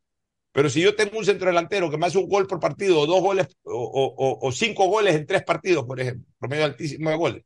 A mí me importa un bledo si a, a la hora en que le ponen una pelota no, no sabe devolver una pared. A mí me importa un bledo si Marco no marca. Con tal de que en cada partido haga un gol. O que en un conjunto o en un eh, concentrado de cuatro o cinco partidos haga seis o siete goles, es decir, incluso supere la media de un gol por partido. Si yo tengo un centro delantero de esa naturaleza, más no puedo pedir, pues. Pero esas tareas tácticas lo hacen más completo también. Por lo menos. Pero tiene que cumplir su función. Olvídese de lo táctico. El problema es que aquí ahora todos quieren ser tácticos. No, la táctica es simplemente el mecanismo por el cual usted logra resultados. Lo importante es que cumpla cada uno su principal tarea. El defensor, la principal tarea es defender. El delantero, la principal tarea es anotar goles. ¿Para qué sirven esos volantes ofensivos que, que, que tienen un gran despliegue táctico, que hacen, que corren, que parecen eh, eh, Usain Bolt, pero hacen un gol o dos goles por temporada? ¿Por qué sirven? Y en el Aquí caso se ve que Rondelli le está haciendo caso a gran parte de la hinchada en cuanto al bajísimo nivel que había mostrado Romario Caicedo en todos estos partidos. La presión. Lo ha, lo, ha, dejado, aparentemente lo deja en el banco, ¿no? Sí, a ver qué pasa, decía, pues, tradicionalmente se habla, por ejemplo, del back wing, pero que es el back que defiende y que por allí tiene la posibilidad de desbordar. Pero no exclusivamente el exitoso el que desborda, pero deja vacío atrás y se le mete Por favor, pues bueno, medio Y el medio campo, Valencia, Ceballos, Chamba. Valencia, Ceballos, Chamba. Sí. Va Ceballos ya otra en vez. En este caso lo retrocede un poco a Ceballos. Ceballos Chamba. Como volante creativo y Chamba como enganche. Pero me parece ya, que, que, ahí me parece que se está quedando corto de contención. ¿ah? Al aire, por favor. Creo que se me está quedando corto de, de, contención en ese, en ese planteamiento. Ceballos no es un jugador de sacrificio pleno para la marca. No, ni le acuesto las veces que le han puesto.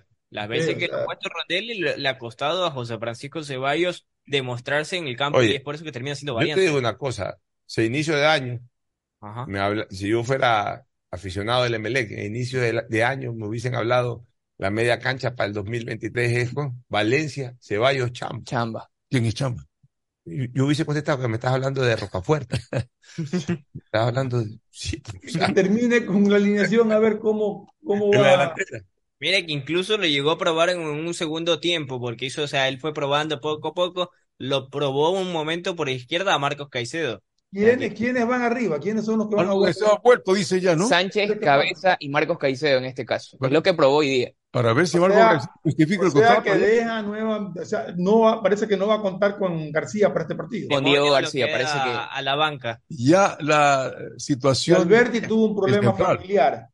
Alberti sí, aparte salió con una molestia, presentó una molestia el de lunes, pero sin consideración, pero fue su tema. O sea, con ese equipo le va a jugar Independiente. Sí, es bueno. lo último que ha practicado. Peligroso. Fernando, no vayas al estadio. Va a sufrir. es sin público, Pocho. Ah, bueno, eso Ah, es cierto. es cierto, claro, es sin público, sin público.